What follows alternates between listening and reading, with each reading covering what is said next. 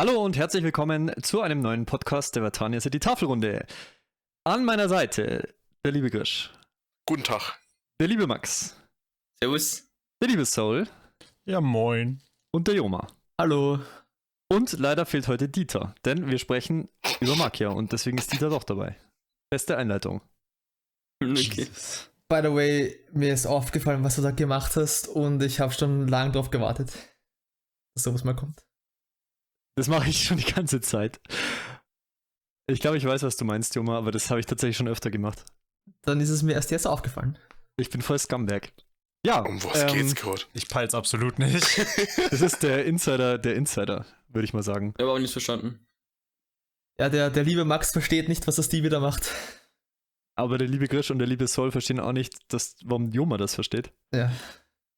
Ich weiß überhaupt nicht, um was geht. Wir haben uns Makia angeschaut, ein Film, der 2018 erschienen ist und ähm, den wir uns alle so gemeinsam, glaube ich, rausgesucht haben damals, weil keiner von uns diesen Film bisher gesehen hat. Und ich glaube, das ist einer der wenigen Filme, auf die das bisher zutrifft. Ich glaube, von den Filmen her der einzige. Ja, weiß Oder? nicht, RC, oder? Hat doch auch keiner gesehen gehabt. Hm. Ja, ja stimmt. gut, Okay, ja, die einen Ghibli-Dinger macht. habe ich jetzt irgendwie nicht gezählt, weil wir die in, in, äh, immer in so Päckchen aufgenommen haben. Ja. Mir ging es so, dass ich bei dem Film was komplett anderes erwartet habe. Wobei komplett anders ist vielleicht ein bisschen übertrieben, aber ich habe was anderes erwartet. Und ähm, jetzt würde mich mal interessieren, wie ihr den Film empfunden habt. Habt ihr euch so auf eine Geschichte in dieser Richtung eingestellt oder habt ihr was anderes erwartet, genauso wie ich? Ich war darauf eingestellt. Kanntest Echt? du Trailer oder was? Woher wusstest du Äh, das? ich hab, ich, ich hab, als der angekündigt wurde, mal einen Trailer, glaube ich, gesehen und also ich hab, ich hab mir behalten, dass es irgendwie um die Geschichte von, von einer Mutter oder irgendwie sowas geht. Das hab ich, also das wusste ich noch. Krass, ich wurde hart von der Packung debated. Ich auf der auch. ein Ja, ich Junge und auch, ein Mädchen total. sind und mit dem Titel eine unsterbliche Liebesgeschichte. Ja. Ich habe tatsächlich 4 Euro bei Amazon fürs Leihen ausgegeben und das Ich äh, fühlt sich irgendwie an wie ein Rip-Off. ich meine, ich bin theoretisch völlig blind reingegangen. In den ersten Minuten musste ich aber stark an der Herr der Ringe denken, warum auch immer. Äh, diese Jorf oder, oder wie die hießen, die haben für mich irgendwie eine starke Ähnlichkeit zu den Elben gehabt. Sowohl Ja, das fand ich auch. als auch dachte ich immer. als auch äh, was die Unsterblichkeit betrifft. Und dann kamen diese komischen Weibern, Drachenmäßigen Wesen, die irgendwie kurz wie die Nazgul äh, aussahen. So. Aber ja, leider ging es nicht in diese Richtung. Ich dachte immer, es wären Elfen. Weil Elfen sind auch langlebig. Ich hab da auch zuerst dran denken müssen. Ja, Aber- Elfen ist ja, glaube ich, was, was von Tolkien, soweit ich weiß, ins Leben gerufen wurde oder so eine Erfindung von Tolkien, oder, Joma? Oder zumindest popularisiert, ja. Ja, genau. Und ähm, ich stelle mir halt unter Elfen oder Elben irgendwas vor mit spitzen Ohren und sowas. Ja, helle Haare, langlebig, weiße. Sehr Genau. würdevoll. Aber irgendwie, weiß ich nicht, ohne spitze Ohren sind es für mich keine Elfen. Ich stelle mir bei Elfen immer einen mit Irokesen vor. Was? Denn ich bin Mr. T und ich spiele Nachtelf Irokese. oh Gott, ich wusste es. Sorry. Mich hat das Ganze, mich hat, mich hat das optisch äh, extrem an das ähm, Spiel, an das 3DS-Spiel Bravely Default erinnert, falls das irgendwer gespielt hat. Die haben, also das, das hat äh, vom, von diesem ganzen Chibi Character Design, diese sehr rundlichen äh, Designs und auch dieses mittelalterliche Thema, das diese Welt irgendwie hat, das äh, hat mich sehr an das erinnert. Das sieht ziemlich ähnlich aus. Wobei wirklich mittelalterlich war es ja nicht. Das Ja. war dann eher Richtung Industrialisierung. Vor allem, wenn man die Stadt dann gesehen hat, in der die Geschichte später spielt. So mit den großen äh, Rauchfängen, äh, diesem Wasserrad und, und allem. Wobei, da würde ich ein bisschen unterscheiden wahrscheinlich, weil am Anfang der Film ja auch auf dem Land spielt. Und da hatte ich auch eher so einen mittelalterlichen Eindruck. Ich hatte eher einfach ein klassisches Fantasy-Setting im Kopf. Ja, Wobei ich auch. Fantasy ist ja, Wobei Fantasy, lehnt Fantasy- sich, Ja, ja, genau. Ja. so. Aber keine Ahnung, ich verbinde das irgendwie da nie mit der realen Welt, also Mittelalter. ist einfach so ein Setting. Wobei die Fantasy-Elemente haben sich ja doch auf ein paar Im einzelne gehalten. Sachen beschränkt. Also es gab jetzt keine Zauberei oder sowas. Es gab halt die, ähm, diese Typen da, wie hießen die nochmal? Jorf? Hießen Jorf, die in den, genau, in den, die Jorf. In den Subs zumindest. Die, das R wurde sehr gerollt in Ja. diesem Film. Und die, die Len Lenato-Drachen gab's. Ähm, aber Das und gut, dieses Weben und dass man da halt irgendwelche Messages oder irgendwelche Geschichten ver, verwebt, das fährt auch ein bisschen Mhm. Fantasy-mäßig. Das, Das das fand ich war so cool. generell auch, auch ein bisschen äh, to äh, äh, Tolkien-mäßig, weil ja auch mehrmals davon die, äh, die Rede war, dass diese, ähm, diese, diese antiken Legenden langsam aber sicher quasi diese, diese Welt verlassen, was bei, äh, bei Tolkien ja auch ein Riesenthema ist. Und die, die quasi äh, Hellseherei, die Elfen oder, oder Elben haben ja äh, die Fähigkeit, zumindest nicht, nicht alle, aber manche haben die Fähigkeit, in die Zukunft zu sehen, die wichtigen zumindest. Und Mhm. diese, diese Webereien von den Jorf hatten ja eine ähnliche Wirkung. Also ganz am Anfang war ich tatsächlich positiv überrascht, weil ich die Visuals halt einfach mega schön fand. Und Ja, ähm, auch der Soundtrack, der am Anfang spielt, war, ist ziemlich nice. Mhm. Ähm, das hatte irgendwie was Anmutiges und das hat halt zu den Jorf gepasst. Auch ja, dadurch, dass sie so eine ähnliche Rolle einnehmen wie die Elfen, abgesehen von den fehlenden spitzen Ohren. Ähm, äh, fand ich, war das irgendwie so ein stimmiges Bild. Die Hafenklänge, da denkt man auch so ein bisschen an Elfen oder an irgendwas, ja, was Anmutiges. Und ähm, also den Anfang mochte ich sehr gern, die ersten paar Minuten. Ja, ich auch. Ja, Bis Ja. es sich dann. kann ich, mich, kann ich mich anschließen. Ich mochte nur irgendwie, irgendwie waren mir die, die Character Designs wieder ein bisschen zu rund. Ich hab's lieber eckiger, aber die Welt war, die sah, die waren die echt sah rund. fantastisch aus. Kannst du mal einen YouTube-Kanal starten, Soll, und dann einfach nur über runde Gesichter erzählen? Das wäre so schön. Habe ich das jetzt nicht erst zum zweiten Mal gemacht? Ja, ja, aber trotzdem. Ich habe da überhaupt kein Problem damit. Ich, mir ist ja auch aufgefallen, aber immer wenn ich nach einer Jawline oder so gesucht habe, gab es einfach keine. Das war einfach so ein, so ein Eierkopf für allen ungefähr. Aber Alter, nach dem, nach dem Intro, der äh, Shot, wie, wie Makia mit dem Drachen da mitgezogen wird. Holy shit, sah der geil aus. Ich weiß gar nicht, ob ihr, ob ihr, ob ihr wisst, wo, was ich meine. Ja, yeah. Ja, Oder aus dieser Kapelle mit, dem- raus, mit dem oder? Himmel, ne, ja, ja, wo dann eben mit dem Himmel das zu sehen, zu sehen ist, mit diesen Okay, ganzen ja. Lichtstrahlen und, und so. Mhm. Mhm. Ja, es Oh, gab der- ein paar richtig schöne Shots, so finde ich aus. sowieso. Es, es gab aber auch unfassbar, also ich meine, vielleicht sind sie nur mir aufgefallen, so unfassbar hässliche CGI-Crowds. Ja, oh Gott. Da gab es einmal eine Stelle, ich glaube, das ist bei diesem, äh, bei diesem Umzug da, oder als sie da mit dem Drachen laufen.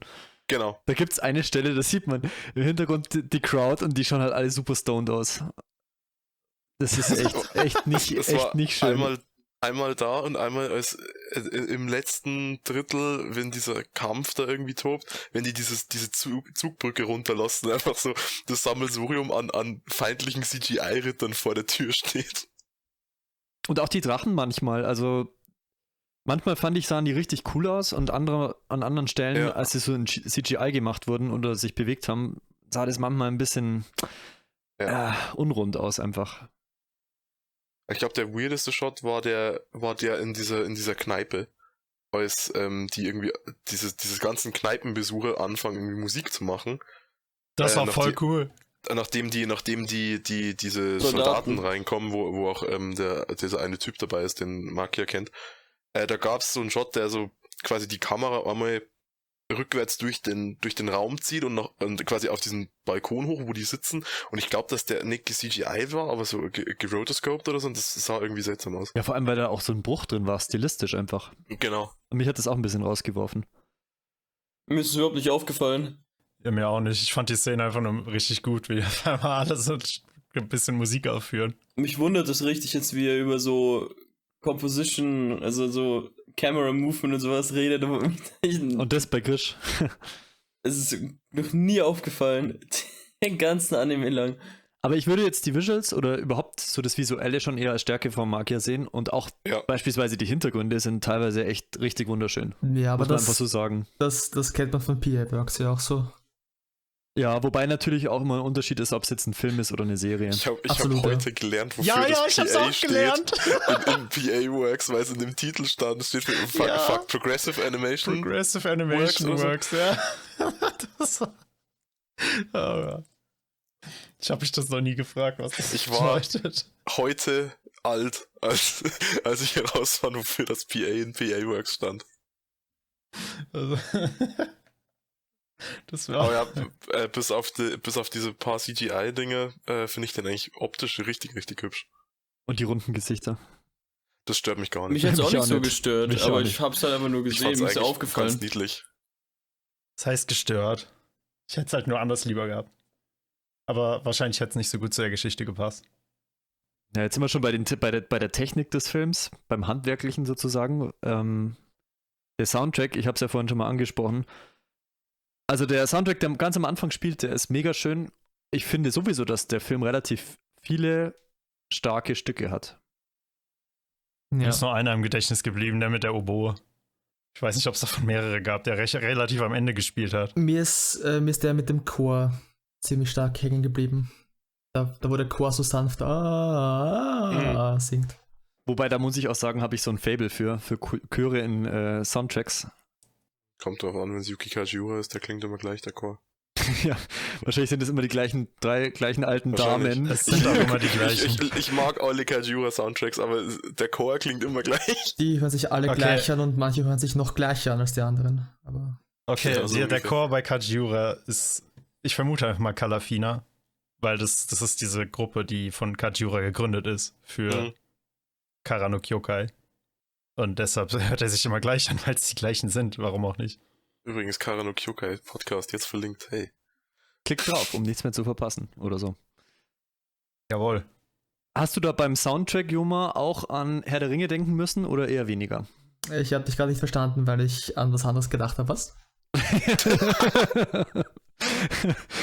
ähm, hast du bei dem Soundtrack auch an Herr der Ringe denken müssen oder hast du da jetzt keine Parallelen gesehen? Ach so, nein, äh, der, der Herr der Ringe Soundtrack, den finde ich dafür zu ikonisch. Also den, den höre ich selbst auch ab und zu ähm, losgelöst von den Filmen in meiner Freizeit. Äh, das heißt, so einfach muss ich bei einem anderen Soundtrack nicht daran denken. Nee.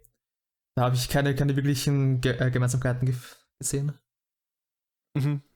Ganz lustig, eigentlich hatte ich schon ein bisschen Vorwissen zu Mark hier.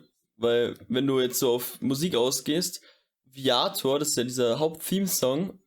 Ich weiß nicht, Viator ist jetzt sicher komplett falsch ausgesprochen, aber so heißt der ungefähr. Den habe ich davor schon gehört. Den hatte ich genau auch losgelöst, wie du, der der Ringe einfach mal random einfach in meiner YouTube-Playlist auftauchen können. In diesen Mix-Ups, die man hören kann. Hm. Und wie er gespielt hat, hat mich das so richtig irgendwie aus der Welt rausgeschmissen. So, den Soundtrack, den kenne ich doch. Ich muss dann richtig überlegen, so, aber den habe ich immer wieder mal gehört. Ich konnte den eigentlich fast auswendig. Schon wieder gespielt hat. Und das fand ich echt nice.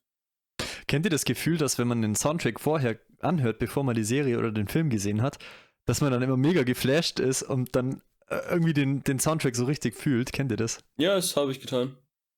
Also ich weiß nicht, ob es deswegen war. Also mir ging das bei Your Name zum Beispiel so. Äh, der Podcast, wenn er mal erschienen ist, ist jetzt auch in der Infobox. Ich werde nichts nachträglich verlinken. Okay, dann mache ich das. Äh, bei Sen Sen Sen zum Beispiel, also das hatte ich halt vorher gehört und dann habe ich das mega gefühlt, als das kam im Film. Da war Stevie dann so, Den das, ist- das ist, das kenn ich. Ja, Das war aber bei vielen so, bevor ich den Film gesehen habe. Was kannte ich davon? Sen Sen Sens, Yome Toru, Sparkle, Nandemonaya. Ey, ihr redet gerade so viel über Your Name Soundtracks, aber mir ist kein einziger aufgefallen, wie ich den Anime heute gesehen habe. Okay. ich habe da, ich hab da quasi äh, wirklich so immer abgewartet und rein und genau hingehört, wenn dann irgendwann an dieser Soundtrack ist das einsetzt. Beste an Your Name. Ich wusste nicht mal, dass der kam. Ich habe den Soundtrack überhaupt nicht wahrgenommen. So. Ich habe den bei Weathering viel, viel mehr wahrgenommen. Zurück zu Ja, Makia. Ähm, wir haben uns ja gerade schon über die Yorfs unterhalten, ganz am Anfang der Geschichte. Und ähm, die erste Szene, die so wirklich entscheidend ist, ist, denke ich, als ähm, die olle Vorsteherin, die ähm, Yorf-Tante, erzählt, dass. Du meinst, Die du Yorf-Älteste. meinst die- die- Galadriel? Oder wen? äh, Die ja, genau. Älteste, oder wie sie hieß. Also die, die, diese Dorftante da halt erzählt, dass man keinen Menschen lieben sollte oder kein, kein Lebewesen lieben sollte, weil die Yorfs so lange leben und man dann am Ende bloß traurig ist. Ich glaube, das ist die erste so richtig wichtige Szene. Ähm, und dann kommt ja schon der Drache, dieser, ähm, dieser Drache halt. ja, und dann äh, fand ich, war der Konflikt relativ früh klar von dem Film und das fand ich super angenehm. Weil Das sie dann das Baby Anfang- findet. Was ich äh, am Anfang gerne mal dazu sagen würde, ist, dass er für mich schon zwei Fragen aufgeworfen hat, die ich nicht beantwortet gekriegt habe. Oh shit.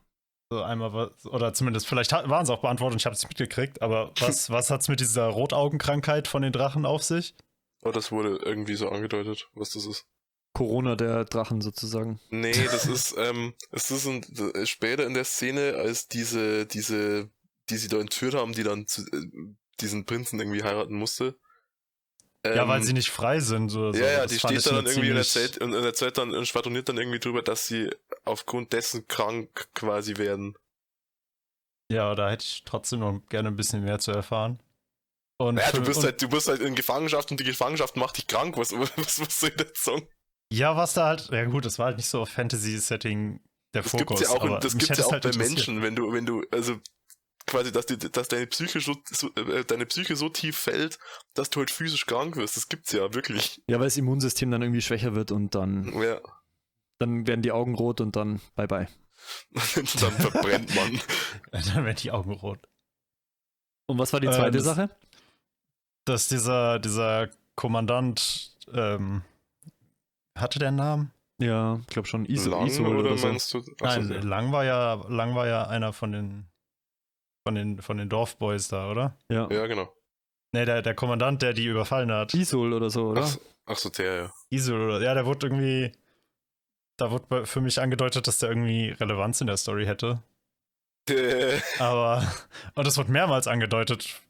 Zumindest aus meinem, für mein Empfinden. ja, Und ich ich, weiß, weiß bis jetzt noch nicht, was sein fucking Deal ist. ich, ich, ich dachte dann irgendwie, dass sie irgendwie andeuten, dass er eventuell mit dieser besagten entführten Prinzessin da irgendwie anbandelt. Ja, ja. Und im Endeffekt, glaube ich, war es dann einfach so, dass halt seine Loyalität bei ihr und nicht bei diesem König lag, wobei das halt irgendwie total nicht relevant war. Der Kerl war so, so. Hey, der war einfach unnötig. Ich habe mich ein bisschen was anderes gefragt, aber auch ziemlich um die Stelle herum, wo Mark hier das Baby gefunden hat. Nämlich, also, was ich verstanden habe, war, dass Mark hier das Kind irgendwie mitnimmt, Mhm. weil sie sich in dem Moment halt auch alleine gefühlt hat.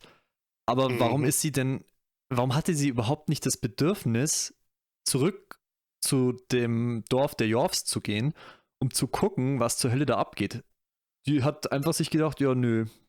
Das Naja, dachte ich mir auch. da Ich geht dachte, ja mir, sie macht sich, ich dachte mir, sie macht sich mit dem Kind auf den Weg dahin und ist halt dann bei diesen, wo sie, wo sie halt dann versucht, das Kind zu füttern, äh, auf so einer Art Zwischenstation, aber dann ist sie da einfach geblieben. So. Ne, das fand ich halt nicht. Das, da war ja dann am Ende, äh, wo sie dann mit dem Kind aufgebrochen ist, war ja nochmal der Shot auf den Horizont, wie der dann so orange geworden ist. Äh, weil halt dieses, dieses Dor jo Dorf der Jos, weil, weil es halt brennt, so habe ich mir das gedacht. Deshalb. Ja, also aber es kann ja trotzdem sein, dass da hin. jemand noch lebt. Ja, klar, aber Also, ich, wenn ich ich Mark hier gewesen wäre, hätte ich das Baby liegen. Nee, Spaß. Ich hätte es mitgenommen und wäre dann aber zum fucking Dorf gegangen, um zu gucken, ob das Jorfdorf noch da ist. Ja, aber da waren doch dann, äh, sie ist doch, wäre dann wieder zurückgelaufen, da wo die Leute auf sie warten und sie gefangen nehmen wollen, weil die ganzen Frauen der gefangen genommen werden. Ich wäre jetzt aber, da, wenn ich diese Typen gewesen wäre, davon ausgegangen, dass sie mit diesem Drachen gestorben ist.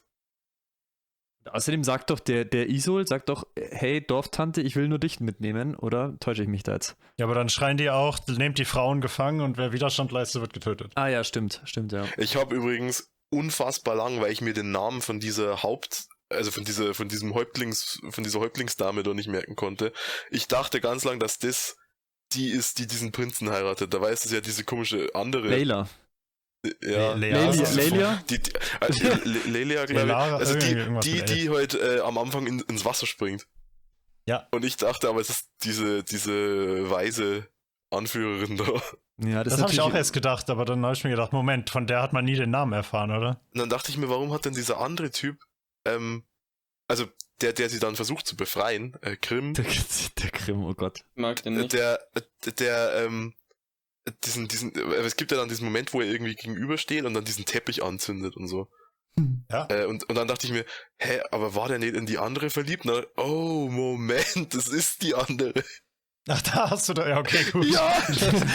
Die sehen sich halt auch alles sehr ähnlich, ne? Ja. Da Das- hätte man jetzt nicht, nicht der, der Anführerin beispielsweise so ein äh, Diadem geben können oder noch eine ähm, elegantere Robe oder was auch immer, um Ja. ein bisschen zu differenzieren. Nee, die müssen alle gleich aussehen, gleiche Uniform. Aber war, war Le Lea oder wie auch immer die hieß, Lelia, glaube war ich. die nicht die einzige mit Lelia. roten Augen? Hatten die anderen nicht blaue?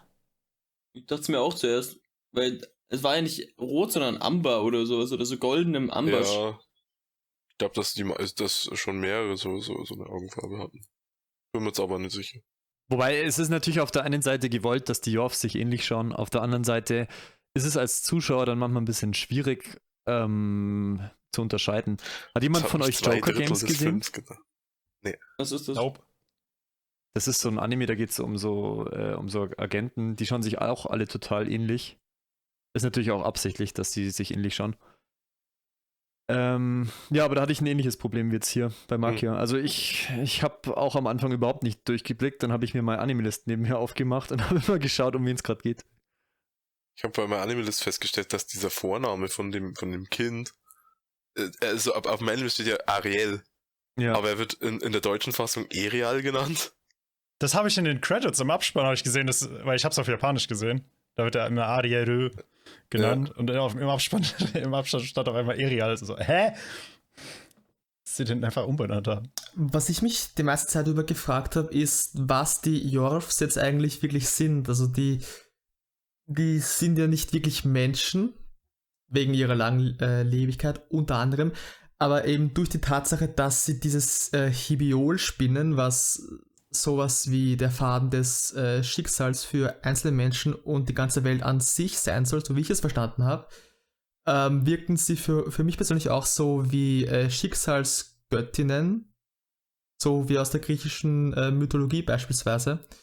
Mhm. Ähm, insbesondere weil äh, bi- äh, bis, äh, bisschen später halt auch dieser König von diesem Königreich irgendwie gesagt hat, dass sie von Gott auserwählt sind, also so ein, so ein bestimmtes Maß an Religion bzw. Myth, äh, Mythologie steckte für mich in dem Film drinnen. Ähm, und somit habe ich mich gefragt, okay, was, was hat das jetzt für eine Auswirkung, wenn die dann wirklich sterben? Also diese, diese Weber des, des Schicksals oder was auch immer die da darstellen sollen. Aber das wurde dann letztendlich halt auch nicht wirklich aufgelöst, wenn es denn etwas zum Auflösen gäbe. Du meinst jetzt auch zum Beispiel die Problemstellung in Anführungszeichen, dass dieses gewebte Band oder dieses gewebte Material so wichtig ist, aber Genau, dann am ja. Ende ist es doch irgendwie wurscht, dass alles kaputt ist. Ja, genau. Ja. Vielleicht war es ja wichtig für die Kultur von denen einfach. Ich könnte hätte mir vorstellen können, dass die jetzt keine wichtige Rolle spielen in dem Ökosystem, aber halt da sind als so. Ich, äh, ja, Das fand ich eigentlich ganz, ganz ähm, einen interessanten Aspekt, weil oft ist es ja so, dass, wenn ich jetzt zum Beispiel auch an, an Ghibli denke, beziehungsweise Hayao Miyazaki, dann ist es ja oft so, dass es um das Miteinanderleben von den Lebewesen geht. Und hier geht es ja eher darum, dass die Jorf eigentlich so eine Gesellschaft sind, die überhaupt gar nicht vereinbar ist mit dem Rest von der Welt. Die passen ja irgendwie nicht so richtig zu dem Menschenleben. Ähm, ich habe mich gefragt, ob sich der Film dabei irgendwas denkt, dass es da so klar differenziert wird oder ob der damit irgendwas aussagen möchte. Jedenfalls fand ich das einen ähm, spannenden Ansatz. Ich meine, die, die, äh, die einzige Begründung, die der Film da wirklich li äh, liefert, ist eben, dass die Jorfs halt die, also alle Menschen überleben werden, die sie jemals kennenlernen und dadurch halt von ihnen get äh, äh, getrennt sind und ein bisschen auch mit der Fähigkeit quasi diese High-Quality-Tücher zu, zu spinnen und die Zukunft ein bisschen vorherzusagen, dass das halt nicht wirklich äh, koscher ist für die, für die Menschen ähm, und dass sie damit nichts zu tun haben. Aber einen wirklich guten Grund, weil, weil ich sehe das nicht als, als einen guten Grund, habe ich da jetzt nicht wirklich drin gesehen. Das Einzige, was ich richtig cool, also nicht das Einzige, was ich richtig cool fand, aber eine Sache, die ich ähm, ganz äh, cool auffand in dem Zusammenhang, war, dass ähm, der Hund gestorben ist und eigentlich der Hund ja für die Menschen sowas ist wie die Menschen für die, die Menschen für die Jorfs. Genau. Der, der Hund ist halt irgendwie nach, weiß ich nicht, wie alt er geworden ist, nach 15 Jahren, 16, 17 Jahren gestorben. Und dann hieß es ja schon, das wäre jetzt sozusagen das Menschenalter 90 Jahre ungefähr. Also es Mhm. ist halt ein saualter Hund. Und ähm, für den Menschen sind natürlich diese 17, 18 Jahre nicht so viel. Und das ist ja diese gleiche Beziehung, die man dann auch bei den Yorfs und bei den Menschen wiederfindet. Mhm. Und Mhm. insofern sehe ich da schon so eine gewisse Parallele auch zu unserem wirklichen Leben, weil die Menschen halt doch relativ lange leben, mit vielen, verglichen mit vielen anderen Lebewesen. Aber ähm, äh, irgendwie beißt sich das mit der These, dass das nicht zusammenpasst. Das, die Aussage würde ja dann bedeuten, hol dir keinen Hund, weil du überlebst den Hund und dann bist du traurig, Ich mein, wenn er fair. stirbt. Hol dir keinen Hund, was ist ein Hund? Ähm, ich glaube, dass dieses ganze Ding mit den, mit den Jorf halt auch tatsächlich eben auf dieser Thematik so ein bisschen aufbaut, weil die Anfangsaussage von dieser Anführerin ist ja auch, äh, dass du keinen, oder dass sie keinen Menschen lieben soll, weil sie ihn halt irgendwann verlieren wird, zwangsläufig. Äh, und, und am Ende des Films, äh, sagen sie ja dann auf, also quasi Spoiler? noch auf viele, auf viele Abschiede oder irgendwie sowas. Ach, Kim Spoiler. Das muss man mittlerweile wissen, dass wir hier alles spoilern. Ähm, also glaube ich einfach, dass diese, dass diese Ansicht davon, dass äh, etwas, auch wenn es irgendwann traurig zu Ende geht, halt trotzdem total erfüllend sein kann. Ähm, ich habe meinen Faden verloren. Aber irgendwie, aber irgendwie ist doch der Ansatz trotzdem in der Geschichte, dass die Yorfs nicht zusammen mit den Menschen leben können. Das ist doch sozusagen die Konklusion am Ende. Und deswegen, das, irgendwie fand ich, das Ja, war so anderem. unbefriedigend, weil Ich weiß nicht, ob es wirklich, weil ich glaube, dass die Konklusion war, dass die, dass die Menschheit, glaube ich, so ein bisschen einsieht, dass sie vielleicht die, die Jorfs nicht äh, für ihre Zwecke irgendwie, weil im Endeffekt wurden die ja angegriffen, weil halt irgendein, äh, irgendein Mensch die scheinbaren krä übernatürlichen Kräfte, die die Jorfs haben, halt für sich nutzen wollte.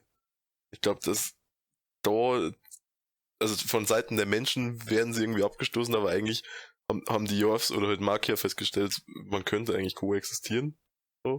Ich weiß, aber war es nicht sogar Makia, der irgendwann am Ende im Film gesagt hat, dass die Yorfs wie die Drachen irgendwie Stoff für Legenden sind und nicht zu den Menschen passen? ja, genau. Oh. Ja, kann sein. Weil die Drachen ja auch dann ausgestorben sind. Aber keine Ahnung. Also für mich war das so ein bisschen die Message von dem Ganzen, hey, äh, hab möglichst wenig, lern möglichst wenig andere kennen, andere Lebewesen, egal ob Menschen oder nicht, weil die könnten sterben und dann bist du traurig. ja, einmal das, aber auch halt war für mich auch die Message, dass halt eben Abschied, dass du an Abschieden sozusagen, also wegwachsen kannst, dass sie nicht immer nur traurig sind. Oder Ja. vielleicht im ersten Moment nur traurig.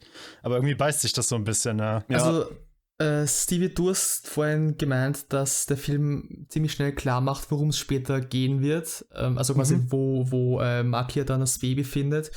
Ähm, und ich finde insbesondere dann auch später nach der, also nach, nach der Beerdigung des, des Hundes, wo sich Makia erst wirklich bewusst wird, dass sie ihren Sohn überleben wird und alle äh, anderen Leute um sie herum.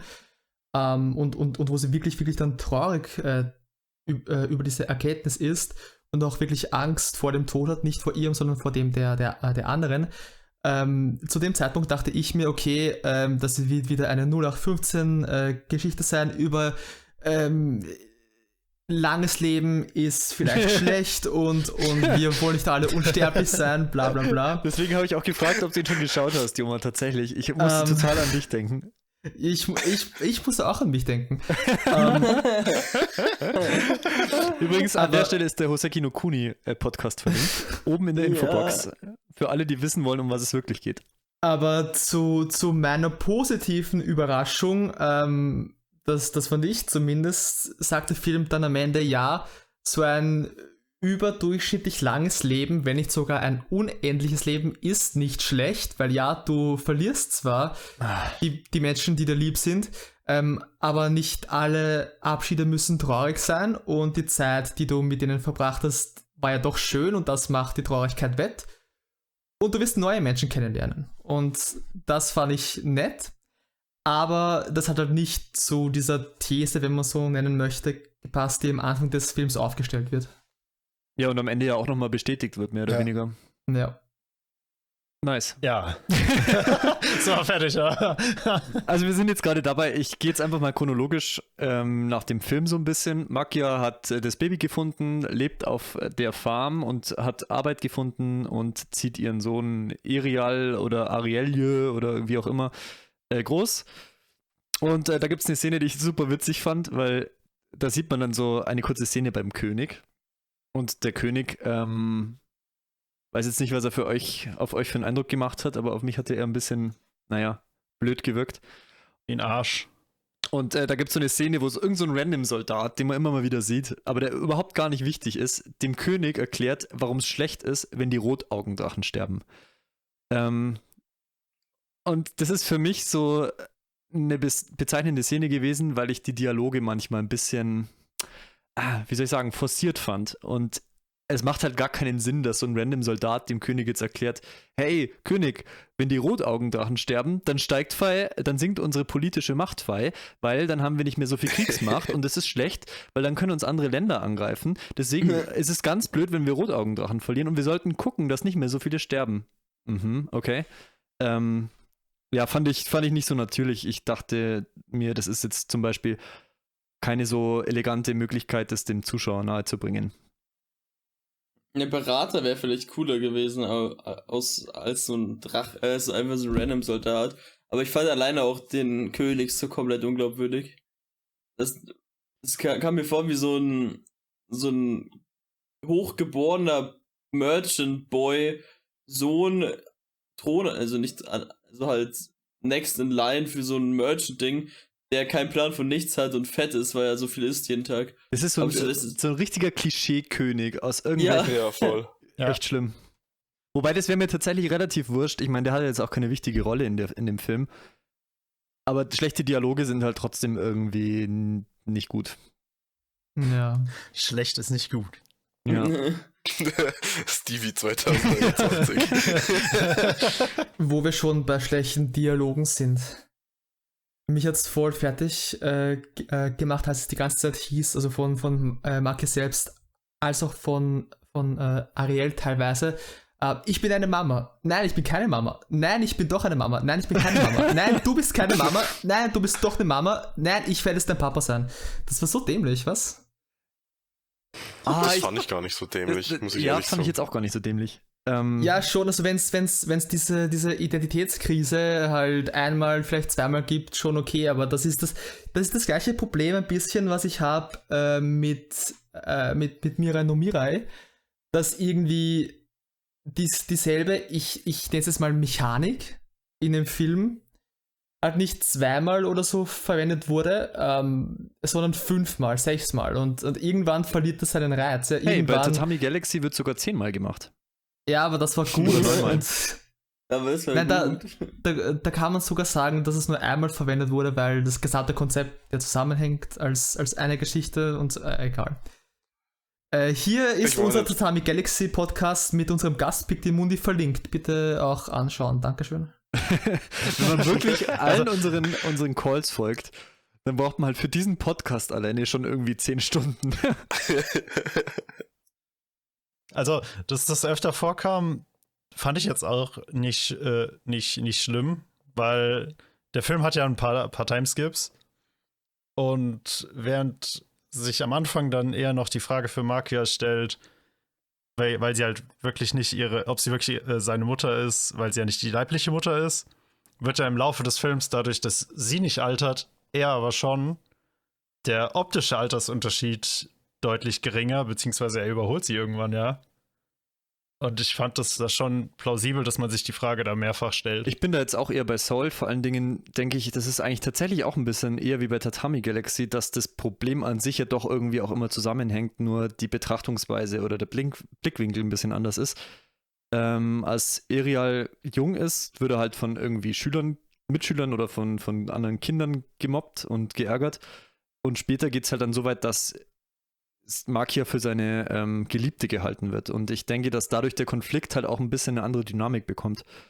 Ich hätte mir tatsächlich. Dieters Mama hat gesagt, du bist komisch. ja. Dieter ist eh äh, mein Lieblings, meine Lieblingsfigur. Ähm, ich meine, ich, ich, ich kann mir schon vorstellen, dass es da mehrere Konflikte gibt, aber, aber ich denke mir, wenn ich, wenn ich wirklich einmal äh, für mich beschlossen habe und, und für mich erkannt habe, dass ich diesem Jungen jetzt eine, eine, eine Mutter sein möchte, dann bleibe ich auch, äh, auch dabei und, und, und, hint, äh, und hinterfrage mich nicht selbst alle drei Jahre.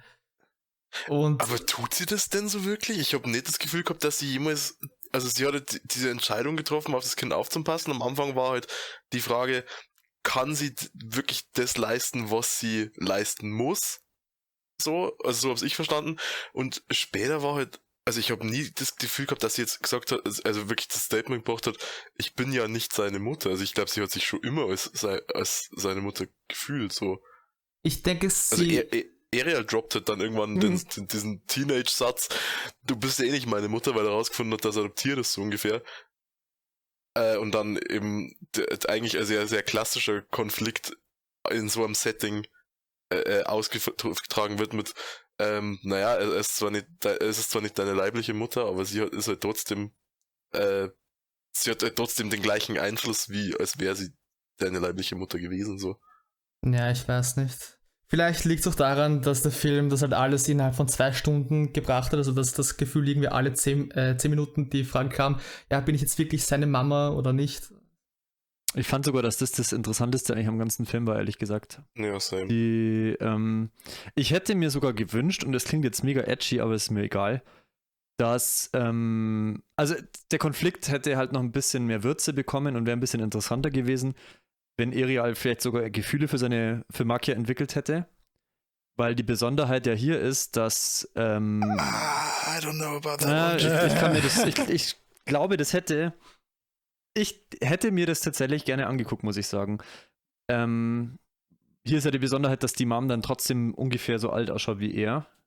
Und eigentlich schwärmen alle davon. Es wäre jetzt auch nicht so unplausibel gewesen. Ich meine, es wird einmal ja so, so, so semi angedeutet, wenn äh, Ariel äh, Besoffen. seine Mutter küssen besoffen will. nach. Hause kommt und irgendwie quasi seinen gute Nachtkuss einfordert. Und das war sehr unangenehme Szene. Ja, ja, ich hatte davor war, auch schon. Da, da hatte ich, da hatte ich die, nämlich die Sorge, oh scheiße, jetzt geht's, jetzt geht's doch in die Richtung. Aber unangenehm, ich weiß nicht, unangenehm ist ja nicht unbedingt was Schlechtes. Das ist halt ein, vielleicht dann ein interessanter Konflikt. Ich weiß nicht, ich hatte da vorher schon die Befürchtung, dass es in diese Richtung gehen könnte. Und da hatte ich auch schon so das Gefühl, na, bitte, bitte mach das nicht. So, du hast jetzt diese Mutter-Kind-Beziehung etabliert, jetzt. Nee, das Vor muss, allem, weil, weil ja auch außerhalb von diesem Duo äh, Mütter irgendwie immer entscheiden. Also diese weise Meisterin ist ja im entferntesten Sinn die Mutterfigur für Makia. Dann lebt sie auf diesem Bauernhof mit einer alleinerziehenden Mom. Äh, und später wird ihr dann Dieter wird ja auch zur Mutter so. Äh, und also dieses The diese Thematik der Mutter in einem äh, in diesem also in dieser Mutter-Kind-Beziehung zieht sich ja durch den ganzen Film. Da hätte ich es irgendwie seltsam gefunden, wenn die dann aus diesem Konstrukt in, ein- in ein anderes ge- ausgebrochen wären. Was ist das eigentlich, dass Makia keine Eltern hat? Das, das wurde erwähnt, aber, tot. aber gab es da eine Erklärung Die kommt zu? aus dem die Ei. gestorben Ich oder? Der kommt aus dem Ei. Vielleicht ist sie auch adoptiert. Ähm, für mich ist der Punkt halt vielleicht auch der folgende, dass ich bis ungefähr 45 Minuten vom Film den Eindruck hatte, dass es da so eine Art Konflikt gibt und dann äh, plötzlich ist Ariel ein bisschen älter, das war okay, also den Timeskip, den habe ich irgendwie verstanden und dann hat sich für mich der Film so ein bisschen selbst verloren, weil ich dann nicht genau wusste, was jetzt überhaupt Sache ist, worum es jetzt überhaupt noch geht. Ähm, weil Ariel ist ja dann irgendwie so in seiner Teenagerphase und das wird damit aufgelöst, dass er sich von seiner Mom verabschiedet und dann sehen sie sich jahrelang nicht. Der Ähm, Timeskip hat mich richtig zerlegt. Aber ich meine, am Ende ist es ja doch, na, also vielleicht nicht, im, in, vor allem in unserer Zeit nicht mehr im Teenageralter, aber irgendwann lässt du ja im Zweifelsfall deine Familie in dem Sinn hinter dir, dass du halt ausziehst und dein eigenes kleines Leben aufbaust, so. Also es macht schon irgendwie Sinn, dass der Aspekt auch beleuchtet wird. Äh, und vor allem in dem Zusammenhang mit der Szene relativ, also nach diesem Krieg oder nach dieser Schlacht, äh, wenn Makia sich äh, über, durch diesen Wasserkanal irgendwie weggeht und Ariel ihr dann nachschreit, äh, dass, dass sie nicht gehen soll und sie dann aber trotzdem geht. Das hat dann für mich sowas sinnbildlich in irgendeiner Form, dass du ja höchstwahrscheinlich, äh, auch wenn es im Film ja theoretisch andersrum ist, ähm, deine Eltern überlebst. Ich habe jetzt mal eine. So, also ich, Sorry, ich Ja. wollte ihn hier unterbrechen. nee, nee. Ich habe eine Frage an euch. Was war für euch persönlich der interessanteste beziehungsweise der am besten gemachte Aspekt von dem Film, wenn ihr jetzt einen einzelnen rauspicken würdet? Ah, ich bin so schlecht da drin. wie meinst du Aspekt? So, Was so war das, was Szene euch- oder Thema? Was oder? war das Thema, die Szene, das, was euch am ehesten interessiert hat, wo ihr am liebsten möglichst viel von gesehen hättet? Ähm, ich fand's sehr, sehr cool und auch sehr, sehr konsequent, dass ganz am Schluss äh, Ariel doch mal als, als alter Mann gezeigt wurde, also auch wirklich dann, dann, im, dann im Sterben lag. Und dass, dass man auch gesehen hat, dass Makia ihn tatsächlich überlebt hat. Mhm. Ich fand, dass das insbesondere quasi wegen dieser Be äh, Beerdigungsszene und der, der Erkenntnis, dass sie eben alles überleben wird, was sie jemals kennenlernt, äh, fand ich es, wie, äh, wie schon gesagt, sehr, sehr konsequent. Ähm, ich weiß nicht, ob ich es zufriedenstellend finde. Ähm, es sind zwar in dieser Welt bestimmt 70 Jahre ver äh, vergangen oder, oder so zwischen den beiden Zeitpunkten und Makia kommt halt auch schon drauf, wie, wie, wie Ariel halt das Baby be äh, bekommen hat, dass es halt okay ist, ähm, dass sie ihre Bekanntschaften äh, überlebt, dass die Zeit, die sie mit ihnen verbringt, halt den Schmerz wert ist und die, die Einsamkeit und äh, whatever. Ähm, aber ich hätte mir da schon noch ein bisschen mehr gewünscht. Ich weiß nicht, vielleicht hätte ich mir generell gewünscht, dass diese Geschichte über mehrere Lebenszeitalter geht, dass sie quasi zum Beispiel im, im ersten Akt Ariel schon, schon überlebt und dann später vielleicht noch jemanden kennenlernt. Also du fandest Und der- den der Aspekt alt des äh, äh, ewig langen Lebens am interessantesten. Ja, aber ich denke, das ist auch nicht sehr, sehr verwunderlich. ja. Nee, da würde ich, da würde ich äh, Joma zustimmen. Und ich finde es generell eine, eine interessante Frage, welcher Aspekt mir da am besten gefallen hat. Ich würde mich auch aufs Ende festlegen, aber ich hatte auch im Verlauf des Films für den, für eine große Zeit nicht das Gefühl, dass ich mir jetzt, dass ich genau weiß, was mir der Film eigentlich sagen will. Mhm. Dass das erst das Ende richtig abgeschlossen hat und das Thema festgelegt hat. Ich schließe mich da nicht sogar an so. Was meinst du, Grisch?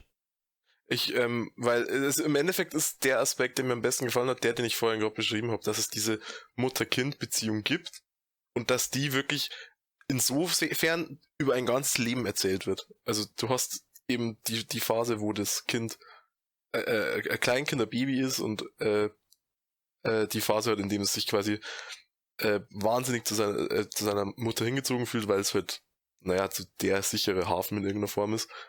Und dann, gut, es gibt diesen Teenage-Ag-Ding, der vielleicht ausführungstechnisch nicht so 100% optimal war, weil an manchen Stellen kam es mir ein bisschen seltsam vor, aber im Gesamten macht es schon Sinn, weil irgendwann, gerade wenn du in die Pubertät kommst, dann suchst du dir im Regelfall ja äh, Vorbilder, die nicht mehr deine Eltern oder deine Mutter sind.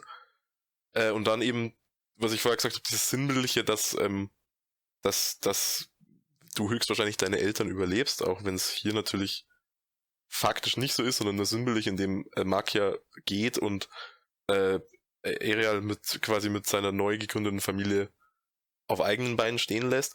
Und das Ende spielt für mich in diesen Aspekt insofern mit rein, dass es ja durchaus die, ähm, wie sagt man, wenn du stirbst, dann gibt es ja oftmals diesen, diese, diese Erzählung von, von so Nahtoderfahrungen, dass du irgendwie Menschen getroffen hast, die schon verschieden sind, also Le Leute, die dir irgendwie nahestanden. Und das hat das so für mich so ein bisschen äh, funktioniert. Also Ariel, so wie ich das verstanden habe, stirbt, in die, stirbt ja in der Szene. Äh, und er hat quasi halt nochmal ein letztes Mal die Person, die ihm unfassbar viel bedeutet hat, ergo seine Mutter, noch ein letztes Mal gesehen und das und ist quasi äh, dann en entsprechend zufrieden aus dieser Welt ent entstiegen so. Und ich fand das als ein gesamtes ähm, über den Großteil des Films sehr, sehr stimmig Mhm. und das war, glaube ich, das, was ich am besten fand. Okay. Dann gebe ich jetzt noch äh, zuletzt die Frage an Max weiter. Ähm, ja, ich kann Aspekte nicht gut zuordnen. Mir hat nur, der, nur die Szene sehr gut gefallen, wo Ariel gerade nach diesem großen Kampf aufgewacht ist, im Schoß seiner Mutter.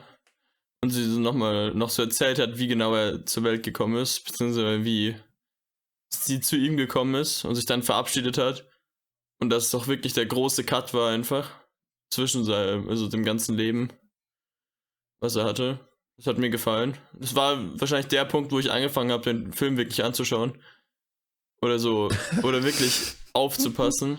Und davor bin ich nur so dran vorbeigedazed die ganze Zeit. Ich, also ich habe nicht wirklich viel Gedanken in den Film gesteckt, sondern einfach nur angeschaut. Und ab da habe ich dann mehr drüber nachgedacht, weil es einfach, weil es so viel zu intaken war, musste ich das bisschen verarbeiten. Da hat es angefangen, dass er mir einfach echt gut gefallen hat. Ich bin so ein bisschen bei Grisch. Also es gibt einen Grund, warum ich die Frage gestellt habe. Ich bin bei Grisch. Ich fand äh, die. Mutter-Kind-Beziehung äh, mit Abstand am interessantesten an dem Film. Und ähm, das ist, jetzt bediene ich mich mal an dem Vergleich. Ich hoffe, dass ihr den nachvollziehen könnt. Ähm, ein Film hat ja eine begrenzte Laufzeit, was ihn ein Stück weit von einer Serie unterscheidet. Eine Serie könnte durchaus ähm, sich die Zeit nehmen, die die Serie braucht, um möglichst viele Aspekte möglichst breit gestreut irgendwie darzustellen. Währenddessen muss sich ein Film in einer gewissen Hinsicht auf irgendwas beschränken oder ähm, ja, muss sich se selbst vielleicht zeitliche Limitationen setzen für Dinge, die nicht so wichtig sind oder muss sie komplett weglassen. Ähm, wenn ich jetzt, und jetzt entschuldigt das Beispiel, aber wenn ich jetzt beispielsweise eine Unterrichtsstunde zu den binomischen Formeln halte, dann ist es das Ziel dieser Stunde, Oh, ich bin weg.